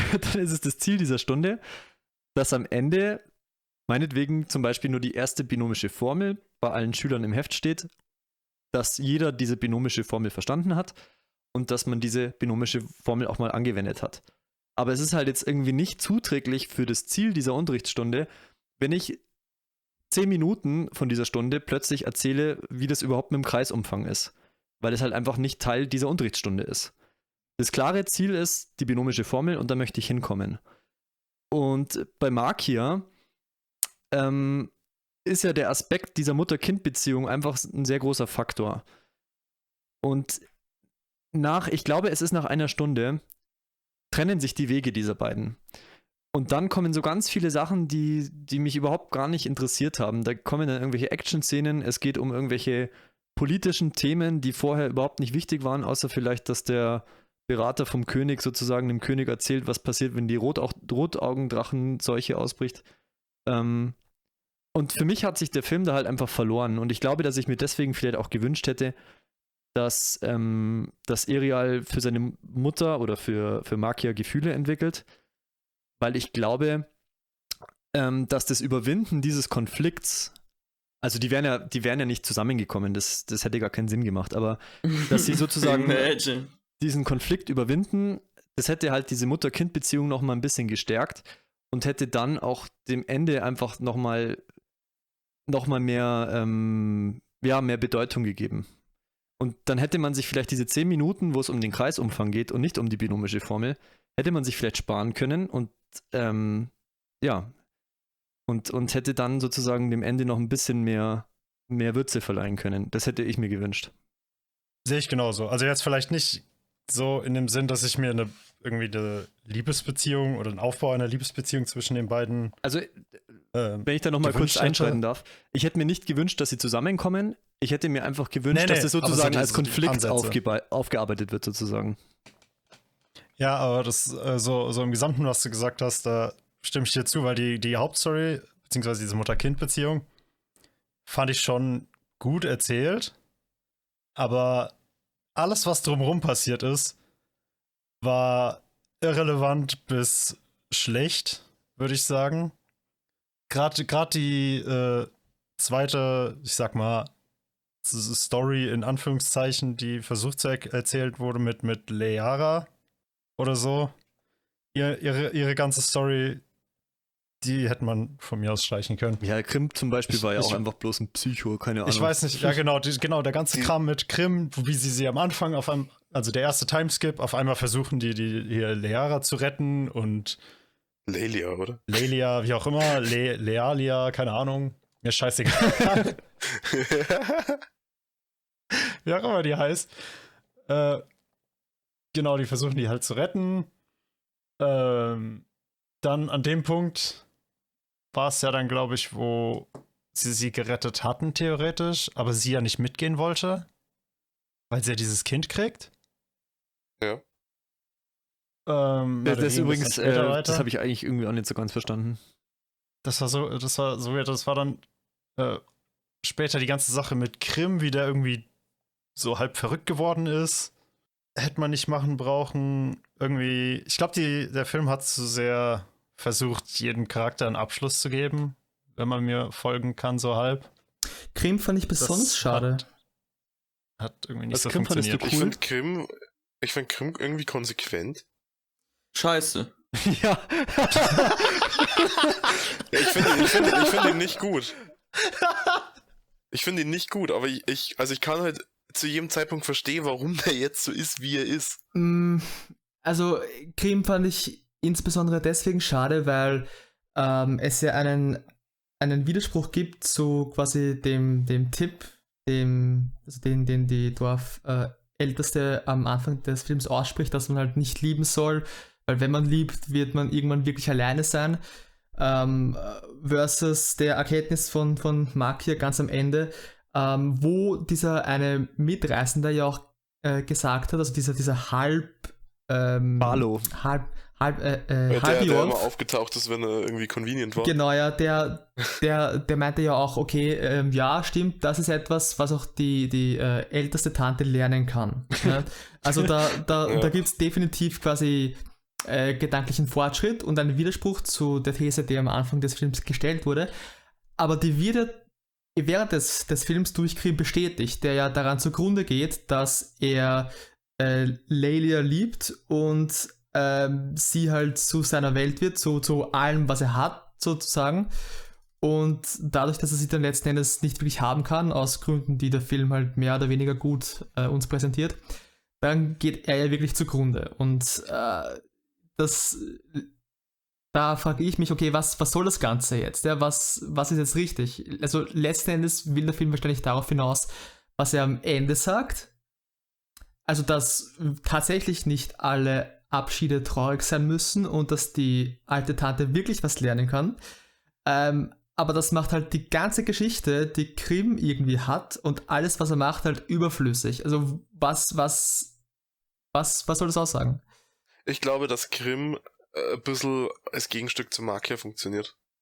Inwiefern? Ich glaube, dass, dass Grimm die Aussage der, ähm, da, also dadurch, dass er ja daran zugrunde geht, dass er, dass er hier, äh, wie, ich weiß nicht, wie man sie jetzt mittlerweile nennen, äh, so, so krass äh, irgendwie als seine Welt betrachtet und daran zugrunde geht, dass er quasi versinnbildlichen soll, was die, was die, diese Anführerin am Anfang äh, für Grundaussage getroffen hat, weil du hast halt diese Grundaussage, die sie Makia einmal aufs Auge drückt und sagt Makia, hm, ja, wenn die das sagt, dann wird das stimmen und dann äh, quasi findet sie ja das, das Kind und, und stellt fest, das stimmt nicht. Und ich glaube, dass der einfach in irgendeiner Form vervisualisieren soll, dass es eben einen Grund gibt, warum diese Annahme überhaupt da ist. Schon, aber, aber wenn wir vergleichen, äh, also die, die, die Situation, in der Makia sich findet und die, in der Grimm sich findet, dann ist der grundlegende Unterschied ja, dass ähm, Makias Liebe, in dem Fall halt jetzt nur, nur ähm, äh, familiär, halt nicht einseitig ist, während Grimms Liebe halt offensichtlich doch einseitig ist. Zumindest so weit, dass äh, Lelia ihm nicht das geben kann, was er will. Und, Relatable. und, und wenn, wenn der Film da, äh, damit sagen soll, ja, was, was, was will der Film da, äh, damit sagen? Irgendwie, dass das äh, du, äh, du nicht lieben sollst, wenn die Liebe äh, nur, äh, nur von dir ausgeht und nur einseitig ist. Aber dass es schon okay ist zu lieben, wenn deine Liebe quasi auf Gegensätzlichkeit stößt. Ich meine, äh, ja, okay, schön. Was, was, was habe ich davon? Also ich glaube, man hätte Grimm komplett streichen können und der Film wäre besser gewesen. Yes. Ja, denke ich auch. Ich weiß aber auch gar nicht, ob dieses Konzept von du sollst nicht lieben für, für Grimm und Lelia überhaupt eine Rolle spielt, weil das sind ja beide diese Eorfs, die alt werden. Also die, die so ewig leben. Ja, Grimm nicht mehr. Guck mal, Grimm war doch auch einer. Ja, aber er ist war tot. doch Ja, tot. aber er stirbt ja. Achso, ja, gut. ja, es stimmt dann im Verlauf, aber. Ist es nicht ein bisschen Davor- inconsistent eigentlich? Was? Was Also er wird ja er umgebracht, er stirbt ja quasi natürlichen da, Tod. dass die alte, dass die alte Oma alt aussieht, obwohl sie, obwohl die eigentlich alle für immer jung bleiben. Welche alte Oma? Welche alte Oma? Du meinst die Dorftante? Gabrielle, oder? Ja. Ähm, fand das doch ich glaube, Jahr. wenn du vielleicht sind, schauen Oder sie halt welche- schon äh? alt aus, wenn sie dann irgendwie so 2000 Jahre alt sind oder so. Dann schauen sie vielleicht aus wie Sind die 40. nicht unendlich unstemplich? Nee, das habe ich jetzt nicht so Aber welche, verstanden. wel, welcher Meinst du- Jorf meinst sieht du denn alt die- aus? Meinst du die, die weise, weise Die Meisterin? Dorftante. Ja. Ja, die sieht erwachsener aus, aber nicht wirklich Aber die alt. schaut doch nicht alt aus. Also zumindest reifer als Markia, das, das verstehe ich. Ja, gut, sie ist ja auch scheinbar schon über 400. Aber weil ihr, ähm, weil ihr gerade Barlow äh, äh, ja, erwähnt habt, dass der am Ende nochmal aufgetaucht ist, hat mich halt irgendwie vollkommen aus der Bahn geworfen. Das hat mich völlig aus der Bahn geworfen, als er auftaucht in der Mitte des Films. ja, auf dem Markt, gell? Ja, okay, ja, das war, da wo, also da wo quasi Le- Lelia sagt, na, sie kann nicht mitgehen, weil sie schwanger ist und dann kommen diese Soldaten und dann kommt er und haut irgendwie diese, diese Fahnen so auf die runter, damit Makia entkommen kann. Und, hä? Achso, das meinst du. ja, okay, das war, das war, das, gut, das ist halt, äh, ich sag mal, zufällige. Begegnung in Anführungszeichen. Aber was mich verwirrt hat, war, weil äh, dieser König, der hat ja äh, Lelia, also Lelia hat ja ein Kind gekriegt mit dem Prinzen und die ist ja irgendwie nicht unsterblich geworden. Also und, und Barlo, der von sich behauptet, dass er halb Iorf ist, ist irgendwie unsterblich. Vielleicht ist es dann so Warum ist es- 50-50 Chance. Ja, aber Ein rezessives Gen. warum? Ja, trotzdem wurde dazu halt nichts gesagt und das sind auch nur irgendwie Mutmaßungen. Also Ja, aber der war Ich von Anfang komisch. bis Ende überall da. ich- Ich fand, das war mein ich Spirit find- Animal, sorry. Ich finde die, ich find die Annahme, dass du halt, äh, wenn du nur halb bist, die 50-50 Chance hast, dass du diese Fähigkeit übernimmst, jetzt nicht so weit hergeholt. Also das hat mir jetzt irgendwie nicht gestört. Mm, Also im, im ich Film wird das das, inkonsequent. im Film wird das zwar nicht so erwähnt, aber ich, ich kann mir vorstellen, dass es vielleicht etwas mit Freiwilligkeit zu tun hat. Ich denke mir mal, dass die Eltern von Barlo hieß er, äh, ihn auch wirklich freiwillig bekommen haben, während der Prinz, glaube ich, sich auf Layla halt eher geforst hat. Ne? Ja. Und, und das, also quasi sie, sie, sie Gefangenschaft halt ähm, äh, so wie die, die, wie sind die, die äh, Lenatos, ja, keine Ahnung, irgendwie diese, diese Magie oder, oder diese, diese Übermenschlichkeit äh, äh, Menschlichkeit halt nicht irgendwie weitergeben konnte an ihr Kind. Äh, keine Ahnung. Ja, das sind halt alles valide Theorien und so, es kann alles gut und Ja, sein. Was stimmt. mich halt gestört hat, ist, dass es dazu im Film keine Erklärung gab. Mhm, ja. Stattdessen hatten wir eine Krim. Stunde lang Krieg. Und Krim. Genauso die Sache mit, mit äh, Lelias hier psychischem Zusammenbruch, sag ich mal, wo das, der Prinz sie nicht mehr anguckt. War das so irgendwie eine Art Stockholm-Syndrom oder, Dachte ich mir auch. oder was ist das? Oder hat sie sich doch in ihn verknallt oder was? Hä? So, das habe ich auch nicht verstanden. Ich glaube, im, End- im Endeffekt hat sie äh, hier Corona-relevant die Isolation einfach ein bisschen. Sie hat nicht gemacht. mitbekommen, dass Corona schon vorbei ist. Das hat, das hat für mich auch überhaupt keinen Sinn gemacht. War es nicht so, dass sie in gewisser Weise mütterliche Gefühle entwickelt hat? Ja, für ihr Kind. Und dann irgendwie am Ende hieß es dann, ja, ich werde dich vergessen, bitte vergisst du mich auch. Ja, das fand ich auch komisch. Das Das- war ich auch kann das, fliegen. die einzige negative Mutter-Kind-Geschichte in dem Ich Film. kann fliegen. Also, dass das Grimm quasi die, die Aussage der Ältesten irgendwie bestätigt, ähm, das war konsequent. Was halt nicht konsequent war, ist eben dieser, dieser Ausbruch von, von äh, Layla, die ja irgendwie dann, dann noch meinte, okay, wenn ich meine Tochter nicht, nicht sehen kann, dann bringt mir Makia. Was dann auch nicht passiert ist. Das war genau das. Das war überhaupt nicht. Und dann- und dann- so Und dann Jahre später, wo sie weiterhin eingesperrt war und ihre Tochter nicht gesehen hat, war sie irgendwie dann cooler drauf und meinte, ja, okay, wurscht, YOLO. ist, ist, halt sche- scheiße, ist, halt, ist halt scheiße gelaufen, was soll's, ja. Und was? Also, Ah, äh, Da war dann so, jetzt bin ich frei. Da, kommt mir jetzt, da kommt mir jetzt der, der Punkt, vielleicht liegt es daran, dass Grimm gestorben ist. Dass sie dann sagt, ja, okay, fuck, der ist jetzt irgendwie weg und den mochte sie ja zumindest an irgendeiner Stelle in ihrem Leben ganz gern. nein, ich meine schon, schon bevor er gestorben ist, also bei der, bei der Konfrontation zwischen ihr und Grimm, bevor Grimm den Teppich anzündet, Me- äh, also war sie ja auch irgendwie ablehnend ihm gegenüber. Also mit, mit, der, mit der Antwort quasi nein, dass sie irgendwie.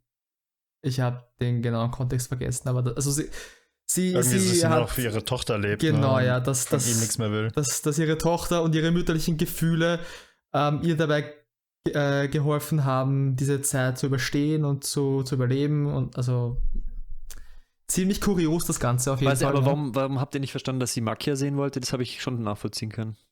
Ähm, das konnte ich zwar schon nachvollziehen, aber für, für mich klang das wahnsinnig.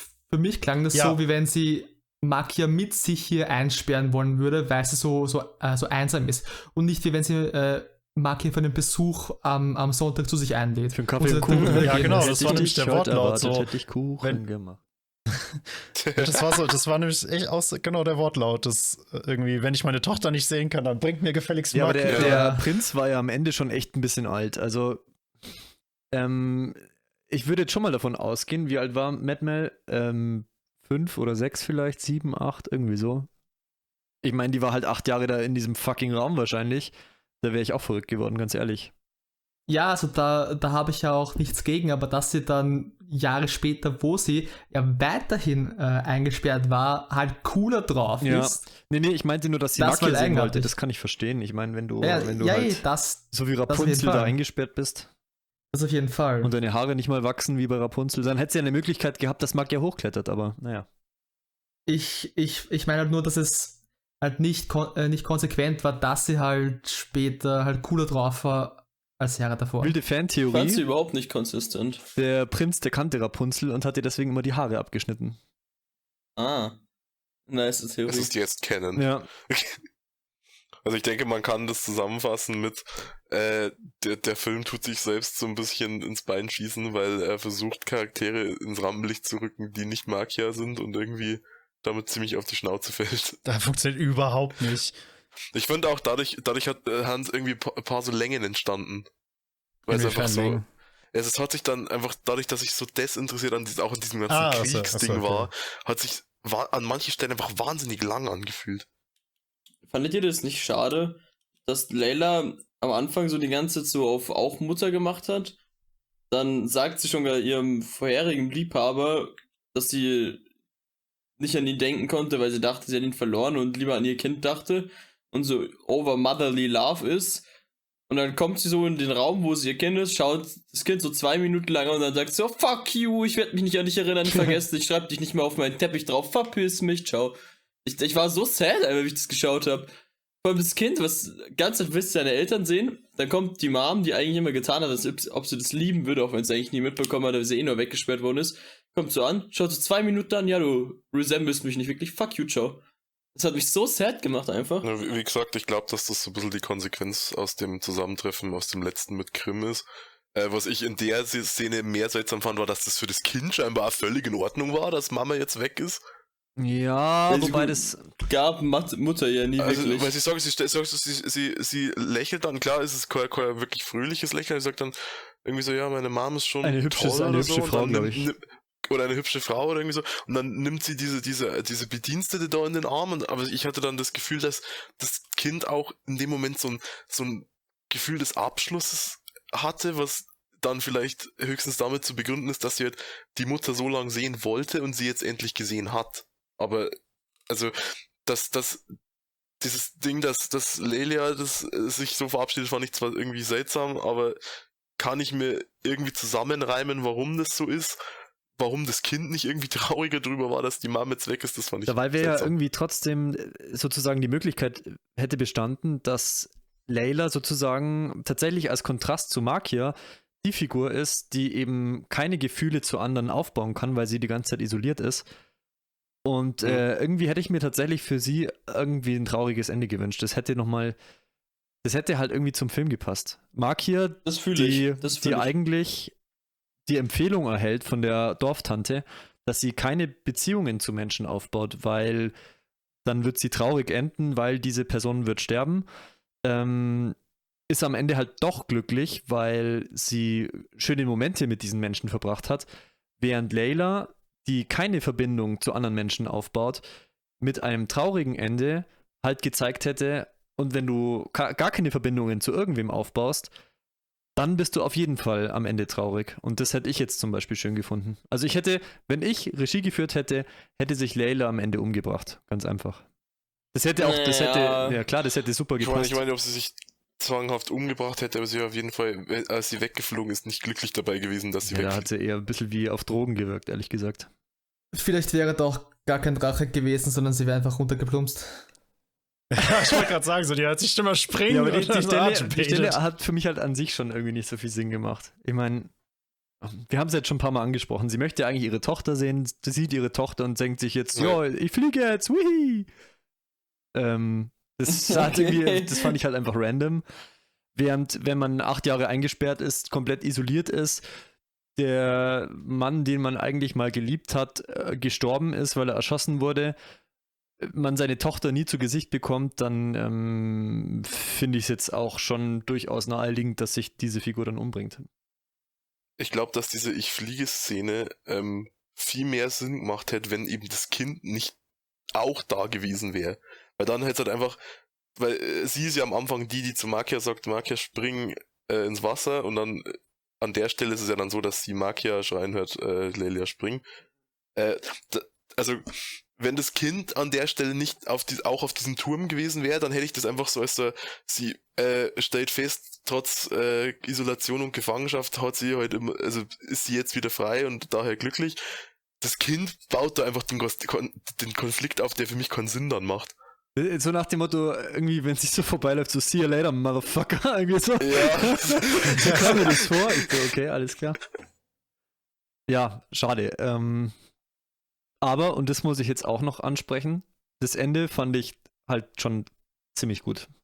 Ähm, also Ja. als Mark hier dann bei. Ariel äh, am Bett ist, das war schon eine ziemlich starke Szene, obwohl sie vielleicht noch hätte besser aufgebaut sein können, aber die Szene an sich war halt sehr stark und ähm, unterstreicht auch nochmal, dass das eigentlich meine liebste Sache an dem Film war. Ja. Aber warum genau, und das habe ich nicht verstanden, warum ist Makia dann überhaupt letztendlich wirklich weggegangen? Ähm, klar, wir, wir haben vorhin darüber gesprochen, dass es ein bisschen so die Unabhängigkeit von, von Erial äh, äh, symbolisiert, der halt sein eigenes Leben lebt mit seinem Kind und so weiter. Und dass, dass ihre Rolle als Mutter mehr oder weniger abgeschlossen ist, wobei das halt auch nie, nie wirklich der Fall ist. Aber, aber, aber wa- warum fliegt sie weg? Das, Ja, das ist, habe ich so verstanden, weil eben Menschen und ähm, Jorf irgendwie halt doch nicht so richtig kompatibel sind, was sich aber wieder mit der Message ein bisschen beißt. Also, ja, das. Äh, du meinst jetzt, wa warum fliegt sie weg, am nachdem Ariel gestorben ist oder da, als, er, davor. Als sie halt an dem Wasser sich von ihm Ich meine, es, ja, es, es beginnt schon, als sie sich beim, beim Wasser mit ihm äh, verabschiedet. Also kurz davor Ja. hat sie irgendwie sein, sein Kind zur Welt gebracht, was, by the way, auch merkwürdig war, wie die Geburt ablief, aber das, Die- das nur ja. Ja! Das jetzt nur, nur am. Rande. Ich wusste nicht, dass Kinder neuerdings knien auf Betten zu Darf ich meinen Lieblingsdialog aus dem ganzen Film kurz vortragen? Na klar. Dieter. Ja. Nee, Quatsch, sorry, Mark hier sagt, ich hole einen Arzt. Dieter sagt, halt, bleib! Mark hier sagt, aber warum? Dieter sagt, das Baby ist von Erial. Was? Das macht halt gar keinen Sinn, der Dialog. Also sie Ja, soll keinen fa- ich Arzt holen, weil das Kind von Erial ist. Okay. Ich glaube, dass es da irgendwie darum geht, zu die Vermutung zu bestätigen, dass das wirklich ähm, Teil, also dass die sich Ja, kennen. ja, ja, so. aber das ist.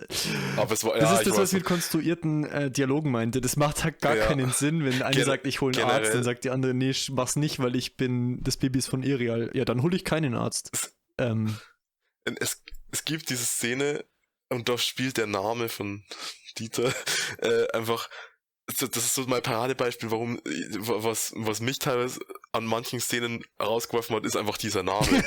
Weil es gibt dieses, es gibt diese Ja, Szene, same. in der, in der, in der Ariel, äh, ich glaube, er ist jetzt, jetzt lang, dass er irgendwie sagt, so quasi, ja, er, halt jetzt, er steht jetzt auf eigenen Beinen, er hat jetzt seine Familie und äh, er, er, er, er führt so einen eigentlich sehr, sehr äh, leidenschaftlichen Monolog, aus dem ich komplett rausgerissen worden ist, als er den Satz droppt und ich habe jetzt Dieter.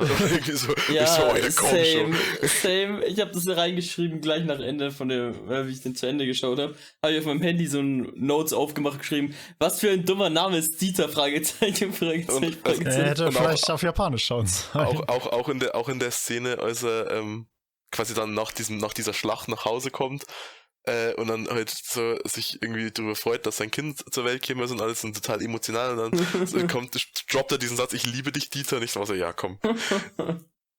Äh, aber um kurz auf das zurückzukommen, was, was Joma vorher gesagt hat mit, ähm, warum sie überhaupt wegfliegt. Also ich habe ja schon gesagt, ich, ich sehe das mehr als das Sinnbild, dadurch, dass ähm, äh, Makia ja eigentlich so, also diese eine von diesen äh, Jorf ist und dementsprechend ihn überlebt. Die Geschichte aber eigentlich ähm, die, die Beziehung von, äh, von einer Mutter und dem Kind äh, porträtiert, sehe ich das halt so sinnbildlich, dass du halt irgendwann deine Mutter verlieren wirst, höchstwahrscheinlich. Äh, und du dann gezwungenermaßen irgendwann auch nicht mehr auf sie zurückkommen kannst, weil klar, so er, er zieht aus in, in dem Sinn, also er halt sich der Armee anschließt, hätte aber theoretisch immer die Möglichkeit, zu ihr zurückzukommen, wenn alle Stricke reißen. Und es gibt halt irgendwann den Punkt im Leben, wo du das halt nicht mehr kannst. Und das war die Szene für mich. Ich würde so. euch, glaube ich, beiden recht geben. Ich kann mir vorstellen, dass sich das bei dieser Szene gedacht wurde, aber ich sehe auch den Punkt von Joma, weil ich glaube halt nicht, dass für ein Sinnbild die äh, Logik sozusagen gebrochen werden sollte. Ja, eh nicht. Also ich, das, ich, ich sehe den Punkt von Joma absolut. Ich glaube, also ich versuche nur darzulegen, was ich äh, glaube, dass mit der Szene halt angedacht war. Es beißt sich halt mit der mit der Lore, mit diesem Volk der der Jorf. Ich finde es insofern komisch, weil gerade in dem Moment Irial ja wirklich endgültig scheinbar akzeptiert hat, dass sie seine, seine Mama ist. Ähm, auch auch wenn es diese, diesen Altersunterschied gibt, der immer, immer größer werden wird. Ähm, ja. ja. Und dass er gerade da ist. Insofern ja. sind sich Markia und Leia, Leila sogar ein bisschen ähnlich eigentlich. Markia sagt auch, bye bye, Motherfucker. Re, re, reconnected Kind, fick dich. oh Gott, nein, so war es jetzt nicht gemeint. Also nicht wegen, wegen Mother, naja, egal. Oh, oh Gott. By the way, by, uh, by, uh, by the way, zwei kurze Dialogfetzen, die ich auch sehr komisch fand und wo, wo wir auch kurz äh, drüber sprechen können, was die bedeuten. Ähm, vor, also ich, ich glaube, es war bei, äh, bei dem Gespräch zwischen Irial und Lang, als Irial meinte, okay, ich, ich, ich will meine Mama beschützen und darum werde ich jetzt zu ihrem Papa. Oder sowas in die, äh, in die Richtung. Er ließ auf, auf jeden Fall fallen, dass er ihr ein Vater sein möchte. Wahrscheinlich wegen des Altersunterschieds dann. Was? Äh, Wait, what? ja, kam, kam zwischendurch vor in den, in den Substreams. Ich weiß nicht, ob es in der, in der Ich weiß gar nicht dran Äh, ich glaube, also die Szene, die, die ich jetzt im Kopf habe, ist die, wo er sagt, ähm, dass er quasi ich nicht mehr bei ihr bleiben kann, weil er jetzt selbst fährt. Na, das, das war noch vor diesem Timeskip. Das, Du meinst, das du meinst war auf der Brücke mit auf der Ariel Brücke, irgendwann, genau, ne? ja. Äh, Wo in, er sich beschließt, Soldat zu werden. in demselben Gespräch, genau, meinte er zuvor, dass, dass, dass er sich so blöd verhält, weil er, also weil, weil er Marke nicht beschützen kann und er deshalb Soldat werden will, um sie beschützen zu können, ergo um, um ein Vater für sie zu sein. Sowas kam vor. Äh, was ich sehr eigenartig fand, ähm, weil das quasi die, die ganze Frage, okay, was, bed äh, was bedeutet es, eine Mutter zu sein oder ein, ein, ein Elternteil generell, halt auch ein bisschen so ins, ins Wanken bringt, aber was auch immer. Und das, das zweite war quasi, als, als Leila dann wegfliegt auf, auf diesem Drachen, ähm, aus der Gefangenschaft hinaus und ihre Tochter zurücklässt, wo man sich denkt, okay, ja, sie, sie wird sich, sich denken, ja, fuck this, ich bin hier weg. Ähm, meint sie aber, aber noch sowas wie, ähm, ja, ich, ich, ich werde dich vergessen, meine, meine liebe Tochter. Ähm, aber ein paar Sekunden später sagt sie dann zu Makia, ach, wie kann ich eine so schöne Welt vergessen? Und ich denke mir, Bitch, du bist gerade aus 20 Jahren Gefangenschaft entflohen. Was? Ah Gott, das war so eigenartig. Aber geht diesem Satz, äh, wie kann ich so eine schöne Welt vergessen, nicht nur irgendwie so ein kurzer andere, anderer Dialog vor? Ich weiß nicht mehr, was da gesagt wurde, aber ich habe mir da gar nicht so viel dabei gedacht. Dem geht nicht so viel vor, nein. Okay. Also am Ende diese, da hatte ich auch irgendwas im Kopf, dass da ein relativ merkwürdiger Dialog ist, aber ich hatte das mit dem Vater überhaupt nicht mehr auf dem Schirm. Hat er wirklich das, dem Wort Vater Vater? sagt man gar nichts. Hat er das mit dem Vater wirklich gesagt oder ist das nur was, du da jetzt rein interpretierst? Nee, das hat er so gesagt. Weil ich Also habe zumindest überhaupt nicht im Kopf. Ich kann mich auch nicht, erinnern. Also ich glaub hab's, ich hab's auch mit Untertiteln geguckt, also klingelt jetzt überhaupt nichts. Ich, da ist nur im Kopf halt eben, dass er sie beschützen wollte, aber sie nicht beschützen kann. Aber mit Vaterfigur habe ich überhaupt nichts im Kopf. Aber gut, vielleicht täusche ich mich auch. wo wir gerade schon bei der Synchronisation sind, beziehungsweise den, dem Dub. Ähm, Ja, äh, wir haben ja jetzt ein paar, die haben es auf Japanisch geguckt, ein paar, die haben es auf Deutsch geguckt. Die obligatorische Frage, wie war der japanische Dub? Lasst mich raten, gut. Ja, Gut, weil ich hatte gar kein Problem mit dem Namen Dieter. Aber sprechen die es anders aus, wie Dita oder sowas? Nein, aber du liest halt die Untertitel und du siehst ja, dass es Ja, mit halt DITA DITA. geschrieben wird. Also hat, war das für mich überhaupt kein Problem. Und Max, du hast es auch auf Deutsch gesehen? Ja, auf Deutsch geschaut, ja. Max, Grisch, was sagt er zum deutschen Dub? Solide. Okay. Also ich, bei mir ist der, auch wenn ich auf Deutsch schalte, immer der ausschlaggebende Punkt, dass ich die Augen zumachen kann und zuhören kann und nicht Untertitel lesen muss, was ich ganz gerne mache. Und das hat auch fu- funktioniert. Ich konnte die Stimmen zuordnen zu den Charakteren nach dem ersten Mal hören und habe sie nicht direkt wieder vergessen. Und bis auf Dieter, was mich wirklich echt immer rausgeschmissen hat, haben die Konvos, also halt die Konversation auch immer echt gut funktioniert auf dem Deutschen. Also es war nichts wirklich cringy. Oder edgy oder was auch immer. Finde ihn okay. Ich finde, dass die, dass äh, eben, wie du vorher gesagt hast, dass manche äh, Dialoge sehr, sehr konstruiert und irgendwie unnatürlich gewirkt haben. Äh, von, von der Sprecherwahl an sich bin ich aber, also fällt mir jetzt keiner ein, wo ich gesagt hätte, das war jetzt aber richtig kacke. Ich mochte tatsächlich Mark ja nicht. Das kann ich verstehen, die mochte ich am Anfang nicht. Weil sie diesen Schrei hat, wenn sie irgendwie mit diesem Drachen abstürzt und dann feststellt, äh, wie weit, sie irgendwo Nirgendwo ist und äh, zu Hause wahrscheinlich gerade die Ja. Hölle los ist. Und dieses, dieses, ähm, dieser Anime-Schrei, wenn's, wenn du es denn so nennen willst, also dieser Verzweiflungsschrei, der funktioniert in deutschen Dubs fast Ja, weil die halt auch nicht richtig schreien irgendwie. Also, wenn man die neueste Ja. Folge von Attack on Titan gesehen hat, dann weiß man, wie man Rainer schreit, zumindest mal. Aber ansonsten, ich meine, ich bin, ich, moch, ich mochte die Stimme. Ich bin, und von dem her war ich dann, habe ich der Performance dann, mir fällt jetzt auch gar kein großartiger Schlitzer ein, äh, hätte ich dem wahrscheinlich auch viel verziehen, weil ich die Stimme eigentlich an sich schon mochte. Also, ähm, ich meine, das ist halt so ein bisschen so ein Ding der Regisseurin, glaube ich, dass die Leute halt einfach viel weinen. Ja, Ich, ich muss zugeben, ich kann es jetzt nicht immer. Es gibt halt Menschen, die sind nah am Wasser gebaut und welche, die sind es nicht so. Ähm, ich kann es nicht immer nachvollziehen, warum die Leute dann irgendwie losflennen, wenn dir ein Zehnjähriger sagt, wenn ich groß werde, kann ich dich nicht beschützen und du dann nicht vielleicht eine einzelne Träne deine Wangen runterkullert, sondern du so richtig anfängst, irgendwie loszuflennen. Aber gerade in den Szenen war ich halt ein bisschen enttäuscht von Makia, weil sich das jetzt nicht wirklich so natürlich angehört hat, finde ich. Ich habe heftig geheult. Und dadurch, dass der, dass der Film so viele Szenen hat, wo Mark hier weint, leider hat sie es nicht durchgehalten, nie wieder zu weinen. Sie hat leider irgendwie noch zehnmal geweint. Ähm, ja, dadurch ist es natürlich ein bisschen ungünstig, wenn man die Synchronsprecherin nicht so gern mag. Mhm. Oder der Meinung ist, dass sie das jetzt nicht so authentisch macht. ich meine, das mit dem, dass das Mark ja eigentlich eine totale Heulsuse ist, äh, und sich aber halt das, äh, also, ähm, Ariel das irgendwie verspricht, dass sie halt nicht mehr weinen und das tatsächlich dann auch, soweit ich weiß, bis er stirbt eigentlich nur dann tut, wenn er nicht da ist, also beziehungsweise wenn er geht, also, äh, sie tut es glaube ich dann immer dann, wenn er sie äh, sinnbildlich oder wortwörtlich verlässt. Äh, keine Ahnung, das hat schon irgendwie, also dieses, dieses für dein Kind irgendwie stark sein, das fand ich, fand ich jetzt gar nicht so schlimm, das fand ich eigentlich ganz okay. Meine liebe Vertania ist ja die Tafelrunde und alle ähm, Tafelritter, also quasi alle, die jetzt da sind, außer Shizu, ähm, hat jemand von euch noch irgendwas Größeres? Ansonsten würde ich euch vielleicht um ein kurzes Fazit noch bitten zum Abschluss von unserem Podcast. Vielleicht diesmal skippen wir die Empfehlungen. Ja. Einfach nur, wie es euch gefallen hat. Äh, und jetzt übergebe ich das Wort einfach mal als erstes an Soulstream. Irgendwie hatte ich es geahnt. ich weiß aber auch nicht warum.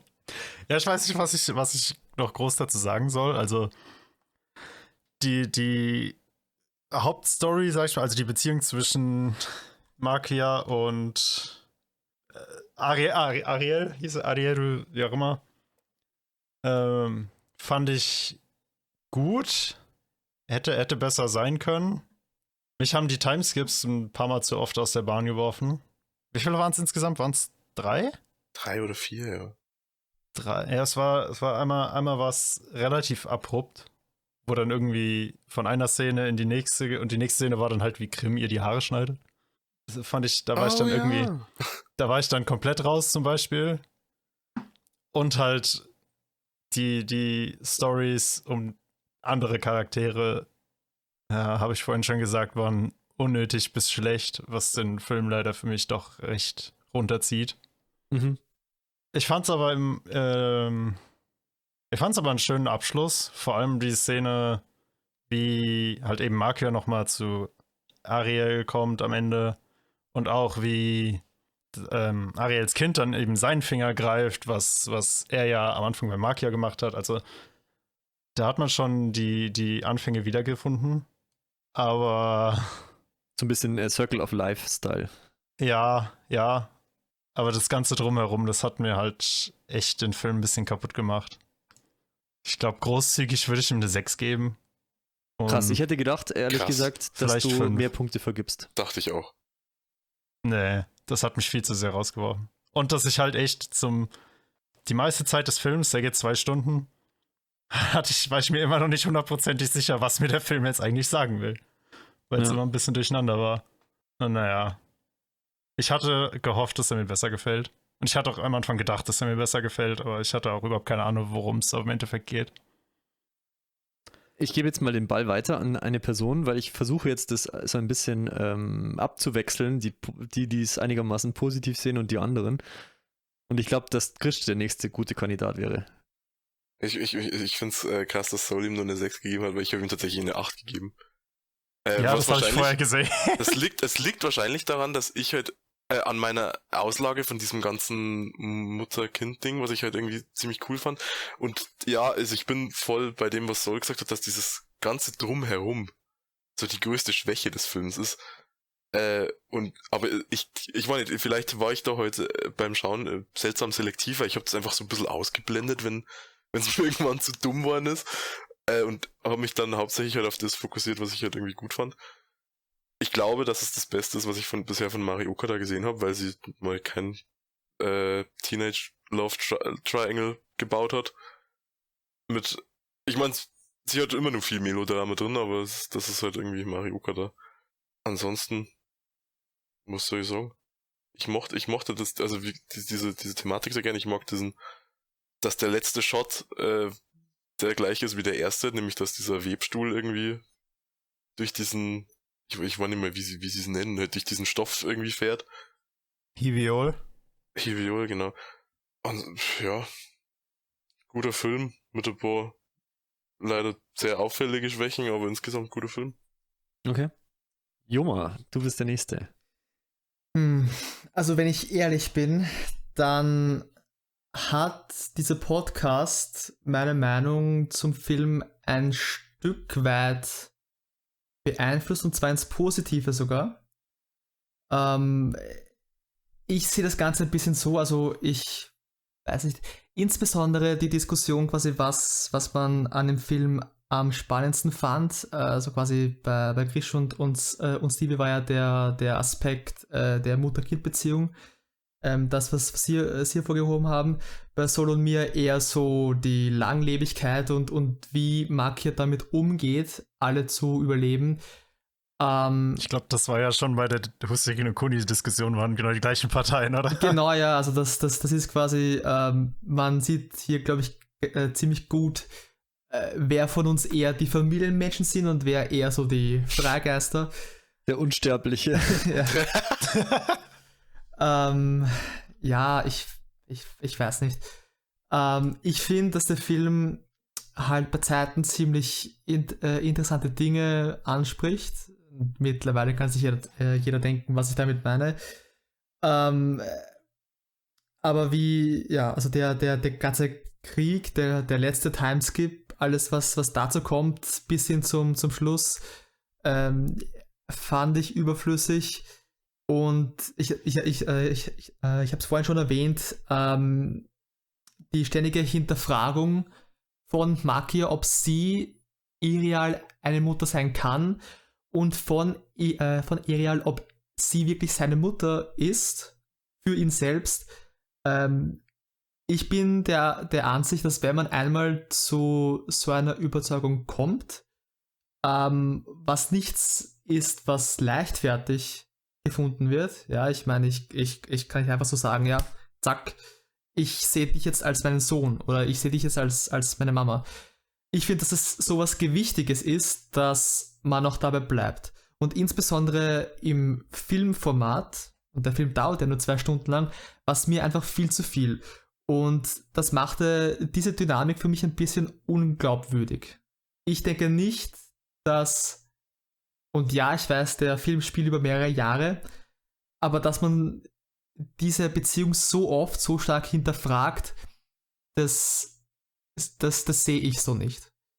Insofern war eigentlich alles Interessante, was ich aus dem Film mitgenommen habe, eben diese Langlebigkeit und wie Bakia damit umgeht. Und daraus wurde leider nicht so viel gemacht, wie ich mir gewünscht hätte. Äh, wie gesagt, es wäre spannend gewesen, wenn der Großteil des, des Films sich äh, um diese Erkenntnis gedreht hat, die am Ende äh, gefunden wird und dass, dass Irials Tod halt der, der Auslöser für diese, für, für, für diese Wandlung dann ist. Also wenn der quasi viel, viel früher passiert wäre. Ähm, aber so kam es leider nicht. Und ja, somit lässt der Film mir jetzt nicht so viel, was ich so wirklich gut daran finden kann. Die Optik war ziemlich, ziemlich cool. Da haben wir am Anfang schon drüber gesprochen. Der Soundtrack war auch nice. Aber für mich persönlich muss ich leider sagen, das ist nicht der Stoff, aus dem meine Träume sind.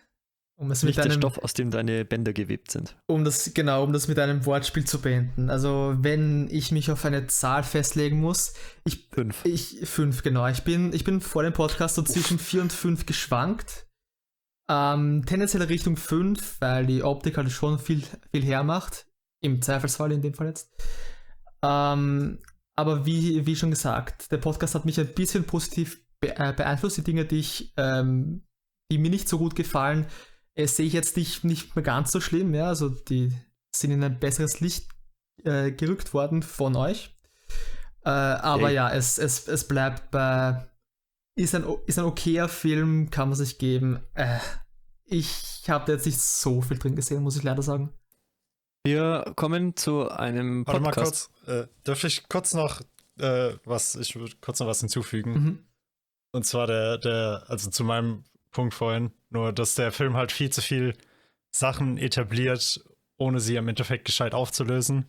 Ich glaube, wäre es eine Serie gewesen, wäre das Ding hätte man da ordentlich was draus machen können. Ja, aber mir war der Film einfach zu kurz, beziehungsweise die Handlung zu schnell. So, das war alles, was ich sagen wollte. Und wir haben ja vielleicht auch Podcast-Zuhörer, die Makia-Fans sind, deswegen kommt jetzt der Max. Ja, ich habe dem Film eine 10 aus 10 gegeben, weil, weil Sachen, ich, es gibt einfach Filme oder Serien, die ich einfach konditionslos, also unconditional, äh, lieben kann.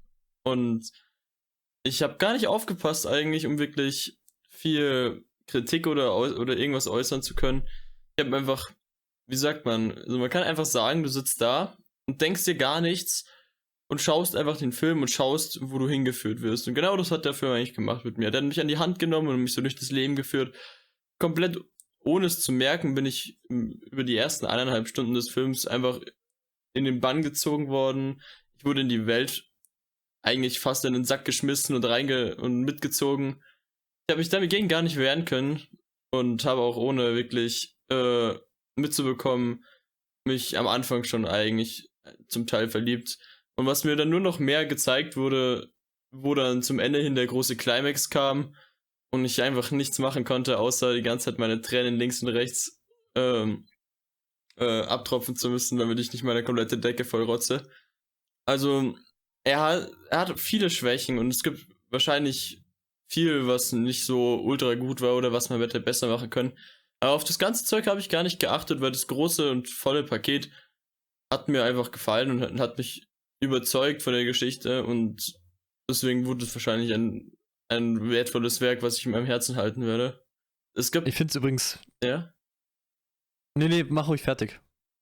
Hm, ich habe äh, nur mit Dieter ein bisschen Probleme gehabt. Wegen dem Namen.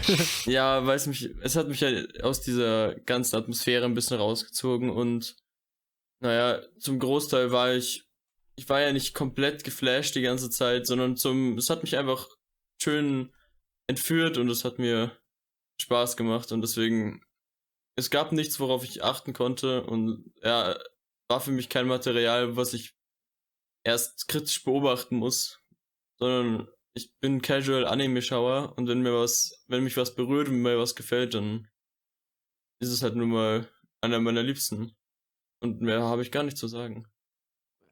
Ich finde es cool, Max, weil ich glaube, dass du eine ganz andere Herangehensweise hast als der Rest von uns. Ähm, ich habe es dir persönlich auch schon mal gesagt, aber jetzt vielleicht auch mal für alle Podcast-Zuhörerinnen und Zuhörer. Äh, ich finde halt, dass du das einfach auf dich wirken lässt und vielleicht gar nicht so viel drüber nachdenkst, wenn du es konsumierst. Es gibt der ganzen Sache und auch unserem Podcast eigentlich nochmal eine ganz neue Sichtweise. Und deswegen finde ich es eigentlich ziemlich cool, dass du da so ehrlich bist und einfach sagst, du hast dir gar nicht so viel Gedanken gemacht und aus dem Herzen heraus sozusagen oder aus dem Bauch heraus würdest du sagen, dass es halt ein schöner Film war, der dir einfach gefallen hat. Ja, er hat mir was gegeben, mehr als was mir der, als was mir viel anderes nicht gibt. Ich fand ihn auch einfach, weil er so individuell auch war, weil es ja so, ich habe von so einer Plotline noch nie was gehört. Es hat mich komplett im Sturm erobert, dass es einfach nicht war, wie ich es mir vorgestellt habe und sich am Ende doch alles ganz anders rausgestellt hat.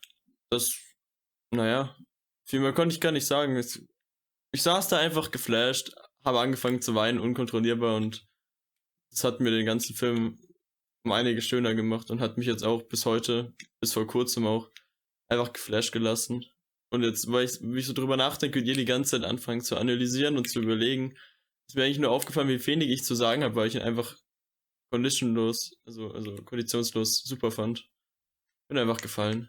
Habe mir keine Gedanken gemacht. Ja, und ich glaube halt, dass du damit mit der Sichtweise auch wahrscheinlich viele Zuhörerinnen und Zuhörer vielleicht, äh gut, bei unserem Podcast wahrscheinlich jetzt nicht so, aber vielleicht irgendwann mal, wenn wir mehr Zuhörer haben, ich glaube, dass es viele gibt, die es genauso machen wie du und das ist natürlich auch eine legitime Sichtweise, finde ich.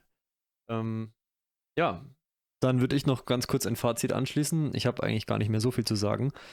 Ähm, Joma hat gemeint, er sieht jetzt hier zwei Sichtweisen, nämlich ähm, einmal Soul und er selbst und Grish und ich, weil wir auf verschiedene Sachen, ähm, wie soll ich sagen, Wert gelegt hätten oder mehr gewünscht hätten.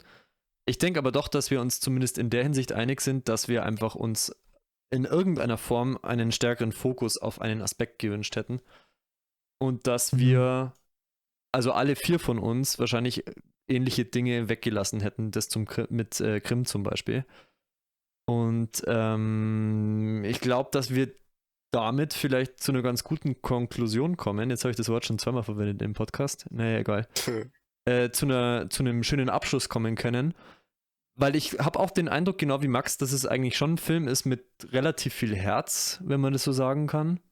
Der halt doch irgendwo ein bisschen kantig ist und mal für mich ist es halt so, ich kenne halt einen Film, der, der mir die Aspekte beleuchtet, die ich gerne bei Mark hier gesehen hätte, nur irgendwie es in einer Weise macht, die mich mehr anspricht. Vielleicht könnt ihr euch denken, von welchem. Armin Yuki, die Wolfkinder. Könnt ihr euch denken, von welchem Film ich rede? ja. Ähm, aber nichtsdestoweniger sehe ich halt auch, was Max gesagt hat, dass der halt irgendwo, irgendwo Herz hat und mich hat halt das Ende auch berührt. Ich denke, das ist einfach ein gutes Zeichen, dass der Film halt gar nicht so schlecht sein kann. Und trotz all dem, was ich gesagt habe, finde ich, dass es auf jeden Fall ein Film ist, der in Ordnung ist, den man sich mal angucken kann. Und ähm, ja, vielleicht, wenn man so wie Max denkt, aber ich will keine Empfehlung machen, ich sag's jetzt nicht. Schaut ihn einfach oder nicht, macht was ihr wollt, ist mir scheißegal. In diesem Sinne, danke an. Äh, Stevie, wie wäre wie wär deine Punktebewertung? Würde mich mal interessieren, sechs, so. Oder hast sechs du von zehn. Sechs, okay. Ja. okay. Meine lieben Tafelritter, danke für euer Dabeisein und ähm, ich hoffe, dass wir das nächste Mal, wenn wir beisammen sind, uns wieder genauso uneinig sind wie heute. Danke an alle, die zugehört haben. Wenn euch der Podcast gefallen hat, dann lasst gerne einen Like da und vielleicht auch ein Abo. Uns gibt es auch auf Spotify, das findet ihr alles in der Videobeschreibung. Auch noch äh, alles Mögliche, was es sonst zu wissen gibt. Und einen schönen Vormittag, Nachmittag, Abend, was auch immer. Und ja, macht's das gut. Ciao. Tschüss. Tschüss.